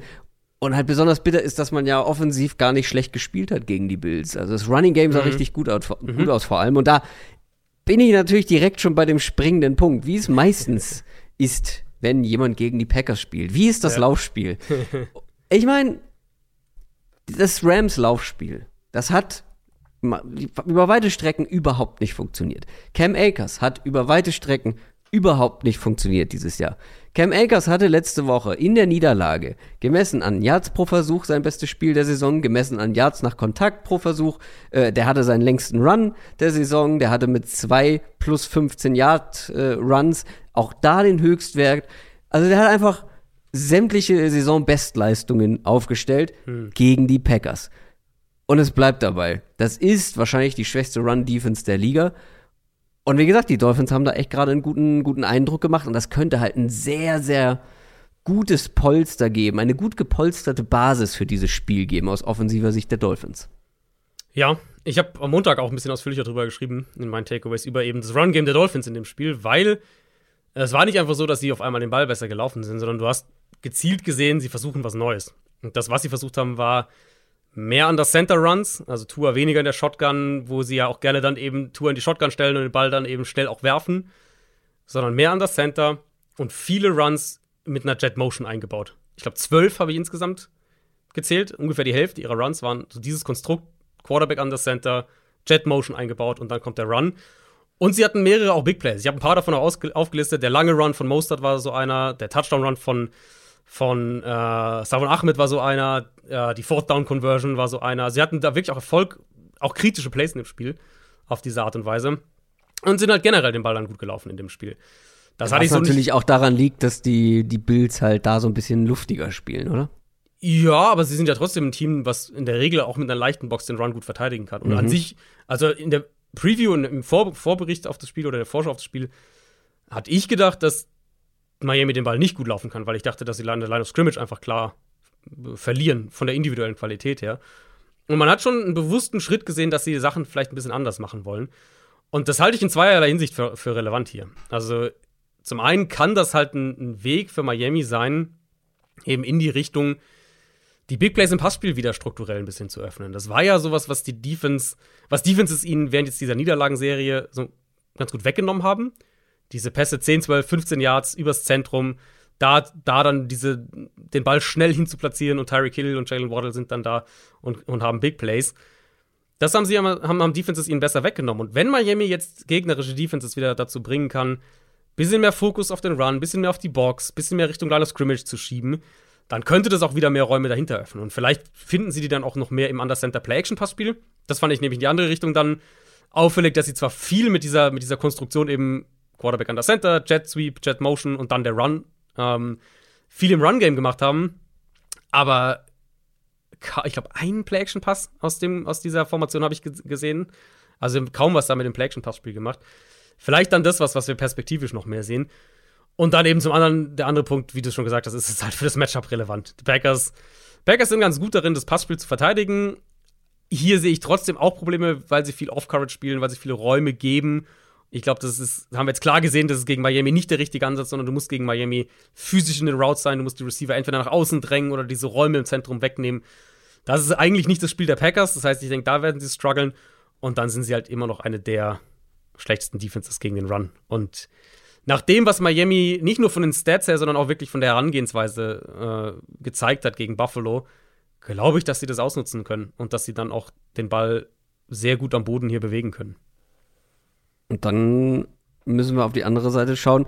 Was, was ist so dein Eindruck? In welchem Zustand befindet sich die Packers Offense aktuell? Ja. Beziehungsweise ist sie gut genug, um einen möglichen Shootout mitzugehen? Ja. Das ist hier nämlich das höchste ja. Over-Under der Woche mit 49,5 Punkten. Also mhm. so eine okaye Packers Offense, die ganz gut den Ball läuft und hier und da mal einen langen Pass einstreut, es wird nicht reichen, wahrscheinlich. Ja, also Finde ich witzig, dass du die Frage so formuliert hast, weil ich genau in die Richtung auch äh, beim ersten Punkt gegangen bin. Die Packers Offense so ein bisschen, müssen wir, glaube ich, so ein bisschen wieder mal richtig einordnen. Ähm, naja, das Problem ist, oder die, warum ich die Frage gestellt habe, ist, ich kann sie gerade nicht einordnen. Ja. Ich habe mal, also, ich, wie ist sie? Also, das, ja. ganz schwer zu greifen. Und der Zustand finde ich das den richtigen Begriff. Also wie ist der Zustand dieser Offense? Weil der hat sich ja über die Saison mehrfach geändert. Ja, ja ähm, seit Woche 7 ist es die Nummer 8 Offense in DVOA. Seit Woche 10 ist es die Nummer 3 Defense, äh, Offense in DVOA. Seit Woche 10 ist es auch die Nummer 3 Offense nach Expected Points Added pro Play. Vor den Eagles, vor den Bills, vor den Bengals. Mhm. Die Offense mhm. ist nicht, nur, nicht mehr nur nicht das Problem in Green Bay, sondern die Offense ist mittlerweile ziemlich gut. Der Breakout von Christian Watson war da natürlich ein Faktor über die letzten Wochen. Ähm, die Line hat sich stabilisiert. Dementsprechend klappt das Run-Game auch wieder ganz gut. Ich finde nicht mal, dass Rogers jetzt wahnsinnig toll spielt. Also es ist jetzt nicht so eine Situation, wie wir sie bei den Packers in der Vergangenheit ja durchaus auch hatten, dass Rogers halt irgendwie auf MVP-Level spielt und die Offense mhm. mitschleppt. Sondern ich finde wirklich, dass sich die Offense als Kollektiv deutlich stabilisiert und deutlich gesteigert hat. Und jetzt geht's halt gegen eine Dolphins-Defense, die bestenfalls Mittelmaß ist, würde ich sagen, die vor allem mit Coverage echt Probleme hat und wo so dieser dieser erhoffte Effekt auf den Pass Rush durch den Bradley Chubb Trade nicht so wirklich eingetreten ist. Jalen Phillips spielt eine sehr gute Saison, Christian Wilkins ist vor allem wegen den Run dominant, aber diese Idee, dass sie für Bradley Chubb traden und dann auf einmal ein starkes Foreman Rush Team irgendwie mhm. sein können, bisher hat sich das jetzt so nicht erfüllt. Ähm, also nochmal, der Pass Rush ist jetzt nicht schlecht oder sowas, aber es ist halt jetzt kein dominanter Foreman Rush. Was Miami immer noch einigermaßen gut macht, ist den Run stoppen was halt Nebenspielern wie Wilkins oder Zach Sieler auch daran liegt, dass sie immer noch viel Spieler gerne in die Box stellen, gerne sieben, acht Leute in die Box packen. Aber wenn Green Bay das mit seiner Line und mit seinem Playdesign zum Run-Game, was finde ich fast vielleicht die größte Stärke der Packers ist, die Art und Weise, wie sie den Ball laufen, also nicht nur qualitativ, sondern auch was sie machen. Wenn sie das hier auch hinkriegen, dann können wir, glaube ich, auf jeden Fall davon ausgehen, dass die Packers auch diese Secondary attackieren können. Mhm. Und dann könnte es wirklich dieser Shootout werden. Also ich das ist eigentlich fast meine Prognose, weil so wie ich die, die, die Packers, die, die Packers Offense die letzten Wochen gesehen habe, glaube ich, dass das ein, ein Shootout-Spiel werden wird. Miami ist zu Hause mit vier Punkten Favorit. Für mich sind sie das auch noch, weil ich glaube einfach, dass sie es mit ihrer Offense gewinnen werden und dass die Defense dann zumindest genug macht, um die Packers zumindest insofern zu limitieren, dass die halt eben sich nicht ganz so entfalten können, ein paar mehr Drives stoppen.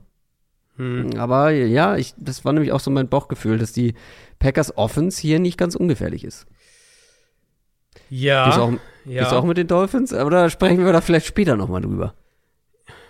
Ich habe mich noch nicht ganz entschieden. Das heißt, vielleicht, ah, vielleicht, ja. vielleicht sprechen wir nochmal drüber. Aber das, das Bittere ist halt echt, dass wir jetzt über eine Saison reden, nach all dem, was wir über die Packers O-Line und die Receiver und Aaron Rodgers und so weiter gesprochen haben, dass wir jetzt doch über das Saison reden, wo die Offense eigentlich ihren Teil erfüllt und diese ja, Defense, die Defense, wo, die ganzen Ressourcen drin stecken und alles und, und die auf dem Papier so toll aussah ja, in der Offseason. Ähm, ja. Die ist halt Russian Gary Verlust ist jetzt auch nicht ohne. Klar, Russian Gary zu verlieren, das war richtig. David Bakhtiari könnte vielleicht wieder spielen, oder? Ja, der ist ja auch so ein bisschen on and off. Ne? Ja, ist, ähm. ich habe auch extra gerade nochmal nachgeguckt, ob er letzte Woche überhaupt gespielt hat. Ähm, hat er nicht. Ja, ist schwer bei ihm irgendwas zu prognostizieren, ja. muss man klar sagen. Ja, äh, ich tendiere auch zu Miami, sagen wir es mal so. Ich tendiere zu Miami, aber ich könnte mhm. mir halt vorstellen, dass das so ein Spiel wird, in dem die Packers Offense das echt, also das richtig spannend gestaltet. Und wenn es irgendwie ein Shootout wird und Aaron Rodgers in einem Shootout ist, dann können die den natürlich auch gewinnen. Ey, und wenn die das verlieren, wenn die Dolphins das verlieren und dann wirklich vielleicht sogar noch aus den Playoffs fallen, hm. Dann sprechen wir von einer unglaublich gechokten Saison. Ja, also Dolphins-Fans sollten am Donnerstag auf jeden Fall starke Jaguars-Fans sein. Definitiv. Definitiv, weil die Jets sitzen im Nacken, wie gesagt, und die Jets haben das erste Spiel gewonnen, aber äh, gut, den Patriots wir, trauen wir es nicht unbedingt zu, aber Nee, Ey, ja. Das kannst ja. du noch verkacken. Das kannst du wirklich noch verkacken aus Dolphins Sicht. Mhm. Und wie gesagt, da, umso wichtiger ist dieses Spiel hier, dass man das einfach mitnimmt und dann vielleicht mit ein bisschen Rückenwind auch in diese Division-Duelle geht. Ja. Wir sprechen über das Monday Night Game. Die Indianapolis Colts spielen gegen die Los Angeles Chargers. Die Chargers haben nicht überzeugt, aber gewonnen gegen die Titans. Die Colts stehen am falschen Ende eines historischen Comebacks und haben verloren, obviously. Die Cold Offense sieht nicht gut aus. Definitiv nicht. Ähm, also da haben natürlich die kurzen Felder äh, sehr geholfen. Wir haben im Montalk darüber gesprochen. Und als es diese kurzen Felder nicht mehr gab, hat man auch quasi keine Punkte mehr machen können. Jetzt fällt noch Jonathan Taylor aus, einer der wichtigsten Playmaker der Offense. Und ja, zu einem Überfluss hat die Chargers Defense sich richtig gesteigert die letzten Wochen, finde ich. Also Ja. Das ist schon auffällig, ähm, wie gut man da teilweise auch aussah im Vergleich zum Beginn der Saison oder auch noch zur Midseason. Und ganz vielleicht ja sogar schon mit Joey Bosa zurück. Wer weiß, vielleicht diese Woche, vielleicht nächste Woche. Er wird auf jeden Fall bald zurückkommen. Ich sehe hier sehr wenig Möglichkeiten für die Colts. Ja, also du hast, es ist eigentlich verrückt, über ein Spiel zu sprechen, wo ein Team 33-0 führt, 36-7 führt und eigentlich muss man sagen, die Offense war ja nicht wirklich gut für die Colts. Das ist ja schon, ist ja schon irgendwie eine kuriose Geschichte gegen Minnesota. Sie haben ja, sie haben ja richtig früh im Spiel auch Gelegenheit vergeben. Die hatten First and Goal an der gegnerischen 4 beim ersten Drive. Und da gehen sie mit einem Field Goal raus, nachdem sie bei Third Down den, den Run einfach komplett vermasselt haben. Dann nochmal ein Red Zone Field Goal nach dem, nach dem einen Turnover und Downs von den Vikings. Das Spiel stand 36-7 für die Colts und Indianapolis hatte einen offensiven Touchdown an dem Punkt. 36-7 und die hatten einen Touchdown. Und als sie dann in der zweiten Hälfte eben diesen riesigen Vorsprung ja haben, nach wie vor, 33-0, 36-7, also riesen Vorsprung haben, und du sagst, okay, so ein vernünftiger Drive, der irgendwie mal 5, 6 Minuten von der Uhr nimmt, idealerweise natürlich ein Score am Ende und das ist wahrscheinlich durch. Ja. Dann kriegen sie es halt nicht hin. Und jetzt, wir haben News drüber gesprochen, Jonathan Taylor raus für den Rest des Jahres. Pass Protection war nicht gut gegen Minnesota. Da, glaube ich, wird es nicht leichter gegen die Chargers diese Woche. Also auch wenn ich jetzt Bosa diese Woche noch nicht erwarte, aber trotzdem, da waren sie auch einfach besser als die letzten Wochen. Lange Rede, kurzer Sinn. Ich sehe die Colts nicht anders jetzt, weil sie jetzt diese fluky erste Hälfte gegen die Vikings hatten. Eher noch im Gegenteil tatsächlich. Mit Ja. einer 33-0-Führung gegen diese Vikings-Defense dann nicht wenigstens ein bisschen Zeit von der Uhr nehmen und noch zweimal scoren zu können. Finde ich, sagt uns fast mehr über die Colts Offense als das, was davor in der ersten Hälfte passiert ist. Und deswegen ähm, bin ich da bei dir. Ich glaube nicht, dass die Colts offensiv wahnsinnig viel machen hier. Die Chargers Offense auf der anderen Seite, na, schwierig. Gefühlt sehr gegnerabhängig. Ähm, das Gute ist, in diesem Duell, auch der Colts Defense traue ich nicht mehr so viel zu. Und da hat natürlich letzte Woche auch nicht gerade geholfen. Also, selbst wenn die Chargers Offense hier kein, mal wieder kein Feuerwerk abfeuert, Ja. Ähm, die Chargers haben mittlerweile halt wieder fast alle Mann an Bord, ne, außer Rushon Slater allen voran. Hm. Das könnte einfach viel zu viel sein, individuell für Ja. die Colts. Auch wenn die Chargers dann wieder viel zu konservativ unterwegs sind, hier und da vielleicht mal einen ärgerlichen Turnover dabei haben. Die Qualität ist halt einfach vielleicht too much, oder? Ja, ich hatte es ja in der Preview letzte Woche vor dem Titans-Spiel so ein bisschen angesprochen, dass ich von den Chargers eigentlich eben gegen diese Titans-Defenses auch mal wieder mehr sehen will, dass sie halt auch tief attackieren. Gegen diese angeschlagene Titans-Secondary, die auch viel im vertikalen Passspiel zulässt, dass sie das auch mal angreifen. Mhm. Und gleichzeitig war ich natürlich skeptisch, ob die Chargers das auch machen, weil es sind die Chargers. Aber Sie sie, haben es eigentlich gemacht, gemacht. Doch, sie haben es eigentlich schon gemacht. gemacht? Also sie hatten, Herbert hatte die vierthöchste durchschnittliche Tagetiefe für, also in seiner, in seiner Saison dieses Jahr. Die vierthöchste. Mhm. Hat Mhm. äh, vier Bälle insgesamt tief geworfen. Hat vor allem, das ist halt, also, das ist halt vor allem, fand ich so den Knackpunkt. Ich meine natürlich diese tiefen Aber kam die dann. auch an? Ich kann mich irgendwie gar nicht erinnern. Äh, oh, das weiß ich nicht mehr genau. Hat auf jeden Fall eine Interception tief gehabt. Das weiß ich noch.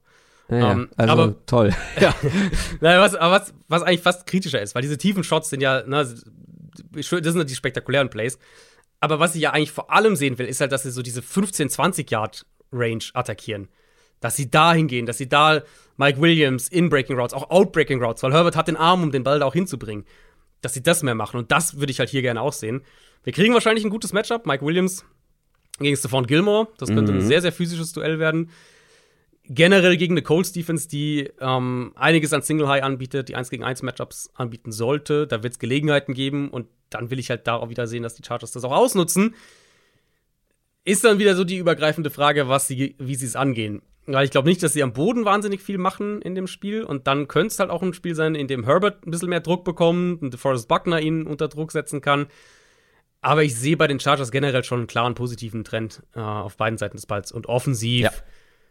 finde ich halt schon, der Effekt ist ganz, ganz, ganz, ganz krass merklich, seit Keenan Allen und Mike Williams zusammen wieder auf Ja. dem Platz stehen. Und Ja. das eigentlich, eigentlich sollte das ein klares Spiel werden. Wir reden halt über die Chargers, deswegen weiß man es nie so genau.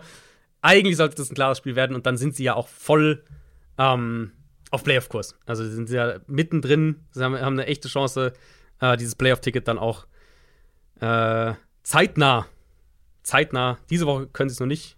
Doch, sie können es sogar clinchen diese Woche. Stimmt gar nicht, erzähl ja Quatsch, sie können es schon clinchen.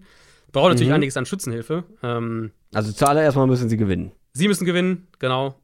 Raiders dürfen nicht gewinnen und Patriots und Jets müssen verlieren. Das ist das Szenario. Denkbar, alles, Ja. aber das ist das Szenario. Also Unabhängig zwei davon- tiefe Bälle, zwei tiefe Bälle sind übrigens angekommen. Na, siehst du mal. Das ist doch für die Chargers-Verhältnisse ist das doch. Das nehmen wir doch. Das ist, das nehmen wir. Das Ähm, ist ja richtig aggressiv. Aber ich weiß, wie das Ja. Spiel äh, laufen wird. hm. Chargers gehen früh, relativ hoch in Führung. Fuß vom Gas, konservativ, nichts überstürzen. Und dann sneaken sich die Colts in der zweiten Halbzeit langsam wieder ran. Machen sie Field das. Goal für Field Goal. Welcher Offense ist halt echt so. Field Goal für Field Goal. Ja. Kommen sie da ran. Und plötzlich ist es ein One-Score-Game. Und dann merkt man, oh, wir müssen noch mal. Und dann gewinnen die Chargers. Ja, das, also vielleicht bin ich auch wirklich zu, zu kritisch, ähm, aber das sehe ich nicht mal bei der Colts Offense aktuell. Chargers sind noch mit vier Punkten auswärts favorisiert. Aber ich bin, gucken wir am Montag mal drauf zurück, ob meine Mhm. präzise sag, äh, Prediction eingetroffen ist oder Ich sag 30, 20 Chargers. Lass mich überlegen. Also das Szenario ist folgendes. Sie führen 17-0, die Chargers. Oder 17-3, irgendwie sowas. Dann machen die Colts das erste Field Goal, 17-6. Dann erhöhen Nummer 20, 20-6. Und dann sneaken sie ran auf, ähm, das ist dann realistisch. Äh, man muss ja immer rechnen, was sind so die, man kann ja nicht irgendwelche Zahlen nennen, wenn die dann überhaupt keinen Sinn machen, wenn man da einen Safety braucht für. Ähm, dann sind wir bei, dann plötzlich sind wir bei 13-20 Mhm, mhm, okay. und dann machen die Chargers aber nochmal einen Score. Also gewinnen sie irgendwas so Mitte der 20er zu 13 oder zu 17. So, Was mich, was mich echt wundert, ist das Over-Under bei dem Spiel. wie ist das denn? Richtig hoch, 46,5. Das ist fast Dolphins-Packers-Territorium. Du bist äh, zu skeptisch bei der Vielleicht, Offense. ne? vielleicht. Also ich würde hier das Under nehmen äh, und die Chargers, also minus, trotz minus vier die Chargers und das Under würde ich in dem Spiel, glaube ich, nehmen. Naja. Gut, das waren unsere Previews. Jetzt kommen wir zum Schnelldurchlauf und den starten wir mit den Chicago Bears. Die spielen gegen die Buffalo Bills auf dem Papier. Eine klare Sache. Bills haushoher Favorit, brauche ich glaube ich nicht dazu sagen. Aber wir müssen natürlich auf Justin Fields achten. Ähm, aus historischer Perspektive. Der steht jetzt bei, für mich natürlich optimal, runden 1000 Rushing Yards. Ja. Nicht 1001, nicht 1002, 1000 Rushing Yards. Und es gibt einen Rekord natürlich, einen Single-Season Rushing Record für Quarterbacks, der liegt bei 1206 Yards von Lamar Jackson Lamar aufgestellt. Genau. Und Justin Fields hat natürlich noch ein Spiel mehr Zeit. Mhm. Also das ist etwas, was man auf jeden Fall die letzten Wochen im Auge haben sollte. Äh, Und das andere wichtige Thema ist, Buffalo kann hier mit einem Sieg die Division gewinnen. Ja. Gibt sonst noch was, auf das man achten sollte? Ja, es, es ist halt schon eine sehr, sehr klare Geschichte. Also die größte Schwachstelle bei den Bills ist ja die Offensive Line. Aber die Bears haben halt den schwächsten Pass Rush in der NFL. Also diese Schwachstelle werden sie wahrscheinlich nicht ausnutzen können. Secondary der Bears war jetzt ein bisschen besser zuletzt, auch gegen die Eagles, muss man ja sagen. Das Spiel war überraschend eng und kompetitiv. Ähm, Eagles haben trotzdem den Ball bewegt, so war es ja nicht. Ich sehe das gegen Buffalo vom Matchup her für nochmal problematischer, wenn man eben Josh Allen nicht unter Druck setzen kann. Und das ist dann so ein bisschen das, was ich von den Bills auch sehen will. Ein paar Wochen bevor die Playoffs losgehen, dass sie dann so eine Defense auch dominieren, dass sie das nicht eng werden lassen, dass sie das sauber runterspielen, ohne von irgendwelchen verrückten Josh Allen-Plays abhängig zu sein. Und auf der anderen Seite halt, ja, Justin Fields. Das ist, ich meine, ist wahrscheinlich die einzige Chance für die Bears. Das, was ich jetzt gerade gesagt habe, was die Bills nicht machen sollen. Die, für die Bears sind so ein paar verrückte Plays vom Quarterback sind wahrscheinlich die beste Chance, dass es irgendwie spannend bleibt. Aber ich sehe halt eigentlich nicht, wie Chicago auf beiden Seiten des Balls an der Line of Scrimmage hält. Und dann sollte das ein klarer Bills-Sieg auch sein. Die Cleveland Browns spielen gegen die New Orleans Saints. Platz 12 der AFC gegen Platz 12 der NFC. Aktuell. Die Playoffs sind aber quasi für beide unmöglich. Dementsprechend irrelevant ist dieses Spiel. Was kann man dazu sagen? Es wird sehr kalt und es wird sehr, sehr windig. Ähm, Schön. Also ein, ein, ein, ein Spiel für einen Ein. Run-Game-Connoisseur wie dich quasi wie gemacht. Ey, vor allem, wenn man zu so einem Spiel ins Stadion geht. Hm. Also sorry, da hört irgendwann die, die Football-Liebe auf. Also gut, klar, ich bin auch kein Fan von einem dieser Teams, aber boah, es ist kalt, es ist windig und es ist irrelevant. Hm. Ja. Sportlich. Das Wetter ist übrigens auch so, also in der Vorsage, Vorhersage so extrem, dass das Over-Under bei soliden 31,5 gelandet ist. Hm, Ähm, cool. Ja, aber ich denke tatsächlich, dass beide den Ball wahrscheinlich laufen können auch in dem Spiel. Browns ja vielleicht noch ohne Clowney, der ist im Concussion-Protokoll. Die Ravens sind letzte Woche für fast 200 Yards gegen Cleveland gelaufen, für 7,5 Yards pro Run. Und die Saints haben, haben letzten Wochen jetzt Taysom Hill wieder ein bisschen mehr laufen lassen. 25 Runs über die letzten vier Spiele. Kamara sah gegen die Falcons auch wieder besser aus. Ich glaube, dass die beide den Ball irgendwie laufen können. Saints Run Defense ja auch über die letzten Wochen war nicht gut. Wahrscheinlich sehen wir nicht viele Pässe und äh, das Team, das den Ball besser läuft und so diese zwei, drei, vier Big Plays auch am Boden hat, das wird das Spiel wahrscheinlich gewinnen. Die Browns sind Favorit mit zweieinhalb Punkten. Ich glaube aber, dass die Saints gewinnen. Mm, ich sag, dann nehme ich Cleveland. Wenn du die Saints nimmst, dann nehme ich Cleveland. Nick Chubb ist Schön. halt schon noch der beste Runner, der hier auf dem Platz steht. Mhm. Aber Andy Dalton der bessere Quarterback. Ähm, die Tennessee Titans spielen gegen die Houston Texans. Die Titans taumeln gewaltig. Vier Niederlagen in Folge. Und das ist jetzt, gerade für ein Team in diesem Zustand, ist das ein ultra unangenehmer Mhm. Gegner, finde Mhm. ich. Weil die Texans, die Texans sind der Dementor unter den NFL-Teams. Das Team, was so sämtliche Qualität aus dir raussaugt und dich komplett auf das eigene Niveau ziehen kann. Und da ist nicht mehr viel zu holen bei den Titans aktuell. Da ist nicht mehr viel. das, verhungert der da. Mentor ja. Was willst du? Das ist ja dann auch schwierig. Ja, das wird auch kein Football-Leckerbissen, würde ich behaupten. Und man muss auch noch schauen, ob Tennel überhaupt spielen Ja. kann, weil, Ja. also, ich hätte niemals gedacht, dass der nochmal in das Spiel zurückkommt Ich letzte. Woche. Das sah richtig übel aus, der Knöchel, ja. Ähm, und ja, da gab es wahrscheinlich eine Überdosis Adrenalin und das tat gar nicht so weh, aber wahrscheinlich tut es jetzt im Nachhinein umso mehr weh, weil er hat ja dann auch noch ein paar harte Hits einstecken müssen. Mhm. Ja, die Titans sind mit fünf Punkten favorisiert. Natürlich müssen die das hier gewinnen, damit es keine fünfte Niederlage wird. Aber der Dementor. Gebt acht vor dem Dementor. Äh, ja, Titans, das ist ja immer schon ein Hinweis, dass was passieren könnte. Titans haben heute äh, Josh Dobbs vom Lions Practice Squad gesigned. Das heißt, sie haben einen Quarterback in ihren Kader geholt. Könnte halt ein Hinweis darauf sein, dass wir eher Malik Willis diese Woche sehen und nicht Ryan Tannehill. Äh, Meine These zu den Texans ist ja ganz weg von allem analytisch, schematischen und so weiter, dass das einfach ein Team ist, was im Moment hart spielt.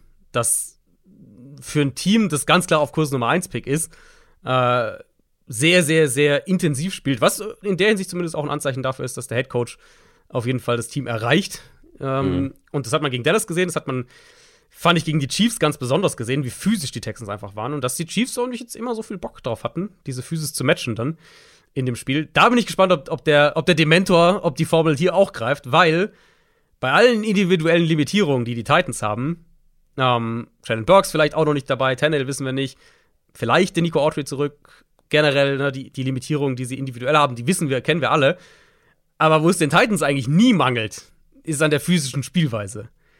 Insofern bin ich mal gespannt, ob die Texans das wieder so kompetitiv aussehen lassen oder ob das vielleicht sogar ein Spiel wird, wo sie jetzt, nachdem sie Dallas und die Chiefs am Rande der Niederlage hatten, oder zumindest sehr, das Spiel sehr, sehr lange sehr offen gehalten haben, ob sie dann hier vielleicht sogar schlechter aussehen, weil die Titans ein Team sind, was diese, diese Physis sehr gerne matchen wird. Und dann vielleicht halt Tennessee wirklich das Oldschool Titans-mäßig mit dem Run-Game und, und der Defensive Front runterspielt. Es ist natürlich nochmal eine andere Geschichte, wenn Malik Willis spielt, ganz klar. Und dann wird sich diese Line auch verändern. Dem man offensichtlich nicht, offensichtlich nicht mal so sehr vertraut, dass man einen äh, wirklich hart ledierten Tannehill rausnehmen. Ja, ich, wir haben ja, Sie haben es ja gesehen, als, als Willis spielen musste vor ein paar Wochen, da haben sie ihn ja auch kaum den Ball werfen lassen. Also, pff, Ja. ja. Wenn, wenn Malik Willis spielt, dann wird es noch mehr in diese Richtung Schlägerei an der Line of Scrimmage und äh, hoffen, dass Derrick Henry genug macht. Die Baltimore Ravens spielen gegen die Atlanta Falcons. Die Falcons, ja, hatten, beziehungsweise Desmond Ritter vielmehr, hatte einen echt toughen, roughen ersten Auftritt in der NFL. Da kommt so eine Ravens-Defense nicht unbedingt gelegen. Und das sind Ravens übrigens auch mit ganz vielen Optionen, die Playoffs hier schon klar zu machen, Ja. aber die sind alle sehr, sehr wild. Ich glaube, ich habe zehn gezählt. Ja, ja, zehn verschiedene und so weiter Szenarien. und so fort und wer alles verliert. Aber ich, ich habe mal auf die drei relevanten äh, Ja. das gemacht, eben jeweils immer Ravens Sieg, natürlich, klar. Das eigene Spiel gewinnen und dann müssen zwei von Nee, drei nur. Ravens Sieg rei- reicht ja nicht. Nee, genau. Also sie müssen gewinnen und dann müssen zwei von drei äh, der drei AFC East Teams, Jets, Patriots, Dolphins verlieren. Wenn zwei der drei verlieren, also entweder Ravens gewinnen und Jets und Dolphins verlieren oder Patriots und Dolphins verlieren oder Patriots und Jets verlieren, dann sind sie sicher dabei. So. Schön. Also der Sieg sollte hier aber schon mal machbar sein. Ja, hm, hm, ich meine, wahrscheinlich wieder kein Lamar Jackson, vermute ich. Ähm, Oh, höre ich da Zweifel? Also, ich fand es halt gegen Ravens Cleveland Zweifel? Niemals. Ich fand es gegen Cleveland schon eklatant, wieder zu sehen, wie leer das Passspiel einfach ist. Keine offenen Receiver, du hast Drops. Quarterback muss regelmäßig in enge Fenster gehen. Und ich habe mich auch mehrmals gefragt während dieses Browns-Spiels. Ich habe ja gerade gesagt, als wir bei den Browns waren, was sie am, am Boden zugelassen haben, warum die Ravens nicht noch viel mehr gelaufen sind. Ehrlicherweise, weil das hat ja sehr, sehr gut funktioniert. Was das Passspiel angeht, es ist eine schematische Problematik, es ist auch eine individuelle Problematik, wenn dann halt in Crunch-Time die Bälle zu Devin Duvernay gehen, der jetzt nicht mal mehr der noch dabei ist, oder irgendwie Deshaun Jackson bei einem kritischen Third Down einfach physisch underneath verliert und dadurch Denzel Ward die Interception fängt. Der Marcus Robinson den Ball fummelt, Mark Andrews wieder ein, zwei Drops drin hat. Ja, dann ist da halt einfach nicht so wahnsinnig viel zu retten. Und Lamar Jackson, du merkst, also wenn du jetzt diese Offense siehst, dann merkt man eigentlich, wie viel Lamar Jackson geträgt, wenn, wenn er auf dem Platz steht in der Offense. Ähm, ich denke halt hier wieder, ähnlich wie gegen Cleveland, dass sie den Ball sehr, sehr gut laufen können. Und dann glaube ich halt nicht, dass die Falcons offensiv viel machen. Wir haben jetzt noch nicht ausführlicher über Desmond Ritter gesprochen. Ich würde da auch gerne noch ein paar Datenpunkte mehr erstmal sammeln, bevor wir da so ein Ja. erstes Zwischenfazit ziehen. Das Debüt war jetzt nicht gut, glaube ich. Das kann man schon mal so sagen. Und die Ravens Defense ist halt die letzten Wochen wieder eine der vier, fünf, sechs besten Defenses ähm, in der NFL gewesen. Das heißt, es wird jetzt nicht leichter. Und ich denke, dass die Ravens einen, selbst, selbst wenn Jackson nicht spielen kann, dass sie das mit Defense und Run-Game trotzdem gewinnen. Ja, das, das stimmt selbst der größte Ravens-Skeptiker zu. Saturday Night Game. Ja, Saturday Night Game. In der Nacht von Samstag auf Sonntag. Die Pittsburgh Steelers gegen die Las Vegas Raiders. Beide stehen 6 und 8. Beide haben letzte Woche etwas überraschend gewonnen. Trotzdem beide ohne realistische Chancen auf die Playoffs. Um was geht's hier in diesem Spiel? Josh McDaniels Arsch retten wahrscheinlich. Ja, ja. Kenny Pickett vielleicht zurück. Das ist noch so. Ja, ich habe es ja ein, zwei Mal angesprochen. Äh, ja, ja, mit Trubisky gewonnen. Warum forderst du jetzt Kenny Pickett? Ja. Ähm, na, ich habe es ja ein, zwei Mal angesprochen die letzten Wochen. Dass, ich hätte nicht gedacht, dass wir das letzte Woche sehen, aber dass Pittsburgh den Ball eigentlich ganz gut läuft. Das ist jetzt kein explosives Run-Game, auf keinen Fall, aber es ist ein relativ konstantes Run-Game. Das haben wir gegen die Panthers jetzt gesehen, das haben wir gegen die Falcons gesehen, gegen die Colts, gegen die Saints, wenn wir jetzt mal auf den, den Schedule seit dabei gucken. So richtig abgemeldet waren sie halt wirklich nur gegen Baltimore. Und die Ravens haben halt einfach eine sehr, sehr starke Defense mittlerweile wieder. Die Raiders nicht. Ähm, die hatten ja auch letzte Woche gegen die Patriots am Boden echt Probleme, obwohl die Patriots im Passspiel so limitiert waren. Trotzdem am Boden konnten sie den Ball echt gut bewegen. Ich denke, dass Pittsburgh den Ball laufen kann, dass sie mit, mit ihrer Front, mit dem Pass Rush auch Derek Carr unter Druck setzen können. Und dann fehlt der Raiders Offense halt schnell auch der Rhythmus, haben wir auch gesehen jetzt letzte Woche gegen die Patriots. Und dann kommt man auf diese immer gleiche Frage zurück mit, mit den Raiders, nämlich ob halt die individuelle Qualität von Davante Adams, jetzt Darren Waller ist zurück, ob die reicht, um genug Plays zu machen, um das zu gewinnen. Und das kann natürlich sein gegen eine Pittsburgh Steelers Defense, die in der Secondary auf jeden Fall auch angreifbar ist. Aber aktuell würde ich sagen, treten die Steelers als das stabilere Team auf von den beiden. Ja, die Steelers sind doch Favorit. Hm. Oh, aber da zweifle ich dran. Die Raiders. Die Raiders können immer so ein Spiel gewinnen. Easy. Können sie auch immer verlieren. Ja, das ist richtig. Also, das, das kann in beide Richtungen total gehen. Ich, die beste Unit auf dem Platz ist wahrscheinlich die Front der Steelers. Und wenn die halt das Spiel dominiert und Derek Carr irgendwie, keine Ahnung, sechsmal gesackt wird und, und, und viel unter Druck machen muss. Die Steelers werden, die Steelers kriegen Devonta Adams nicht verteidigt und deswegen wird das so ein Devonta Adams Spiel. Ja, das halte ich durchaus auch für denkbar. Lass uns lieber zu den, äh, zum größten Skandal des Spieltags kommen. Die LA Rams spielen gegen die Denver Broncos und das ist ein Einzelspiel am Sonntagabend. Ich glaube, es ist sogar das 10 Uhr Spiel. Das ist ein absoluter Skandal in meinen Augen. Das Warum? sah halt, das sah mal sehr gut aus. Ja, Bildschirm. nee, dann muss man in der Lage sein, dass auch, man muss auch mal flexibel bleiben. Das muss man dann ändern. Da muss man ein besseres Spiel hinswitchen, eins aus dem frühen Ja. Slot oder von, von Samstag, keine Ahnung. Weil selbst in den Spielen, wo es sportlich um nichts mehr geht, kann man ja irgendwie noch ein, ja, einen Reiz, eine Storyline finden äh, Jetzt mit aber, Blick auf also- den Draft. Also jetzt mal Moment, hier geht's darum, wer den wahrscheinlich den Nummer 3 Pick wegschicken darf. Also das ist Das ist es. Das ist aktuell Platz äh, Pick 3 und 4 Hm. und die haben den beide nicht mehr. Das ist komplett irrelevant, weil nicht mal hier diese Draft-Komponente. Das ist, das Spiel ist nur interessant für Fans der Lions und der Seahawks, nicht mal für die eigenen Fans. Also das ist, das ist wirklich ein Scherz. Das ist ein echter Scherz. Ja, es ist schon super bitter. Also drauf zu, jetzt drauf zu gucken und zu sehen, okay, hier geht's halt wirklich darum, wer wahrscheinlich wer. Ich habe ich hab das äh, einen Tweet oder zwei, glaube ich, dazu abgesetzt diese Woche mit der Draft Order und wer da noch gegen wen spielt und so weiter. Und es ist, geht halt wahrscheinlich wirklich darum. Also es ist halt wahrscheinlich wirklich. Ja. Die Texans werden den eins, den ersten Pick haben, höchstwahrscheinlich. Die Bears werden höchstwahrscheinlich den zweiten haben. Und dann ist halt echt der Verlierer aus diesem Spiel hier wird halt höchstwahrscheinlich den dritten haben. Und ja, ich tippe beim, also den dritten haben und dann wegschicken eben dementsprechend. Ich tippe schon relativ klar auf die Broncos in dem Vergleich. Ich vermute, dass Wilson wieder spielt diese Woche. Und der war ja, der hatte ja sein bestes Spiel, als er dann, bis er dann verletzt raus musste gegen Kansas City in dieser Saison. Und die Also Broncos, mit Ripien wäre ich mir fast noch sicherer. ähm, Broncos Defense ist ja immer noch eine gute Unit. Die sollten gegen die Rams Line Druck machen können, sollten den Run kontrollieren können. Rams haben jetzt auch noch Brian Allen verloren, ihren Center, und Ben Skowronek, einen der übrigen Starting Receiver, beide auch raus. Ähm, ja. Rams hatten diesen kleinen Spark von Baker Mayfield. Packers Spiel war dann schon wieder eine ganz andere Geschichte. Da haben sie zum einen ja so überhaupt keine Big Plays auch kreiert durch die Luft. Packers konnten ihn auch gut unter Druck setzen. Der hatte ein paar wilde Würfe drin. Also diese beinahe Interception zu, zu Quay Walker war schon jenseits von Gut und Böse und das erwarte ich halt hier so ein bisschen auch. Mal gucken, ob die Rams Aaron Donald noch mal zurückbekommen, ob sie den überhaupt noch mal reinwerfen wollen dieses Jahr. Das wird ein defensiv geprägtes Spiel sein. Die bessere Defense ist Denver und die bessere Offense, vor allem mit, mit Wilson in der Form, wie er gegen, äh, wie er es gegen die Chiefs hatte, ist dann halt auch schon Denver. Sunday Night Game. Arizona Cardinals gegen Tampa Bay Buccaneers. Auch das eine miese Ansetzung in meinen Augen. Absolut. Klar, die Bucks sind noch ein Playoff-Team und all eyes on Tom Brady, weil der hat was wieder gut zu machen. Fair enough. Aber gegen die Cardinals, die spielen mit Colt McCoy. Die spielen wahrscheinlich nicht mal mit Colt McCoy. Nicht mal. Der ist im Concussion-Protokoll. Das klingt so, ja, als stimmt ja, nicht spielen diese natürlich. Ja, umso besser, umso spannender. Die Bucks sind mit 6,5 Punkten favorisiert und das ist ein Pflichtsieg einfach. Ja, also keine Frage. Die Cardinals gegen Denver letzte Woche, ich hab's mal rausgeschrieben.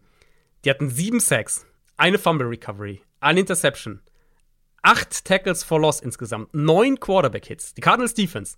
Und trotzdem verlieren sie es mit zwei Scores. Das sagt ja alles über Arizonas Offense an diesem Punkt aus. Ja. Ähm, jetzt, klar, waren auch defensiv ja sogar noch angeschlagen.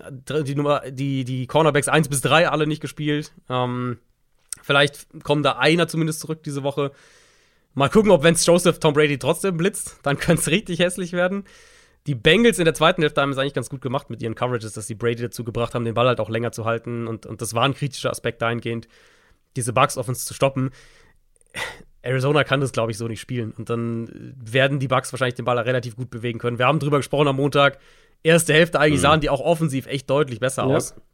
Und die werden halt offensiv gar nicht viel brauchen, weil die Bucks Defense sollte das sehr klar dominieren auf der Seite des Balls. Das war's mit unserer Preview, aber wir haben natürlich noch einen Programmpunkt offen. Und zwar unser Tippspiel. Was wieder nicht starten will.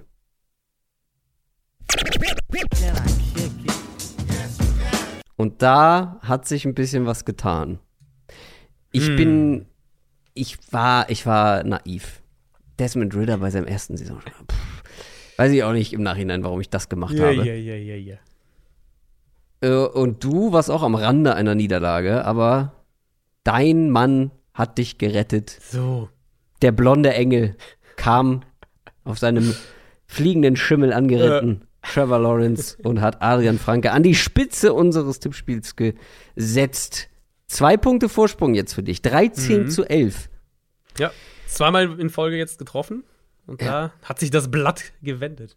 Ja, und das ist eine ganz ungewohnte Situation natürlich jetzt für mich, als Erster auswählen zu dürfen, weil ich schwanke zwischen zwei Spielen. Ich habe drei aufgeschrieben und ich schwanke okay. extrem ich zwischen zwei. Ich habe tatsächlich nur zwei diese Woche, die ich mag. Und das Problem ist, gehe ich richtig Risiko und mhm. will, wenn ich treffe, auch direkt wieder ähm, mit Punkten, mhm. äh, mit einem kleinen Polster in Führung gehen? Oder sage ich, wenn ich treffe mhm. und du nicht, bin ich gerade so eben in Führung? Ich meine, wir sind jetzt auf der Zielgeraden. Drei Wochen noch. Machen wir die Playoffs mit? Nee, ne?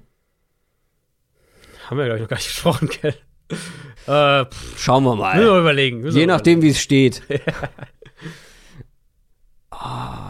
ja, jetzt muss ich auch schnell entscheiden. Ich werde hier immer unter Druck gesetzt, wenn ich als erstes dran bin. Ja, fair.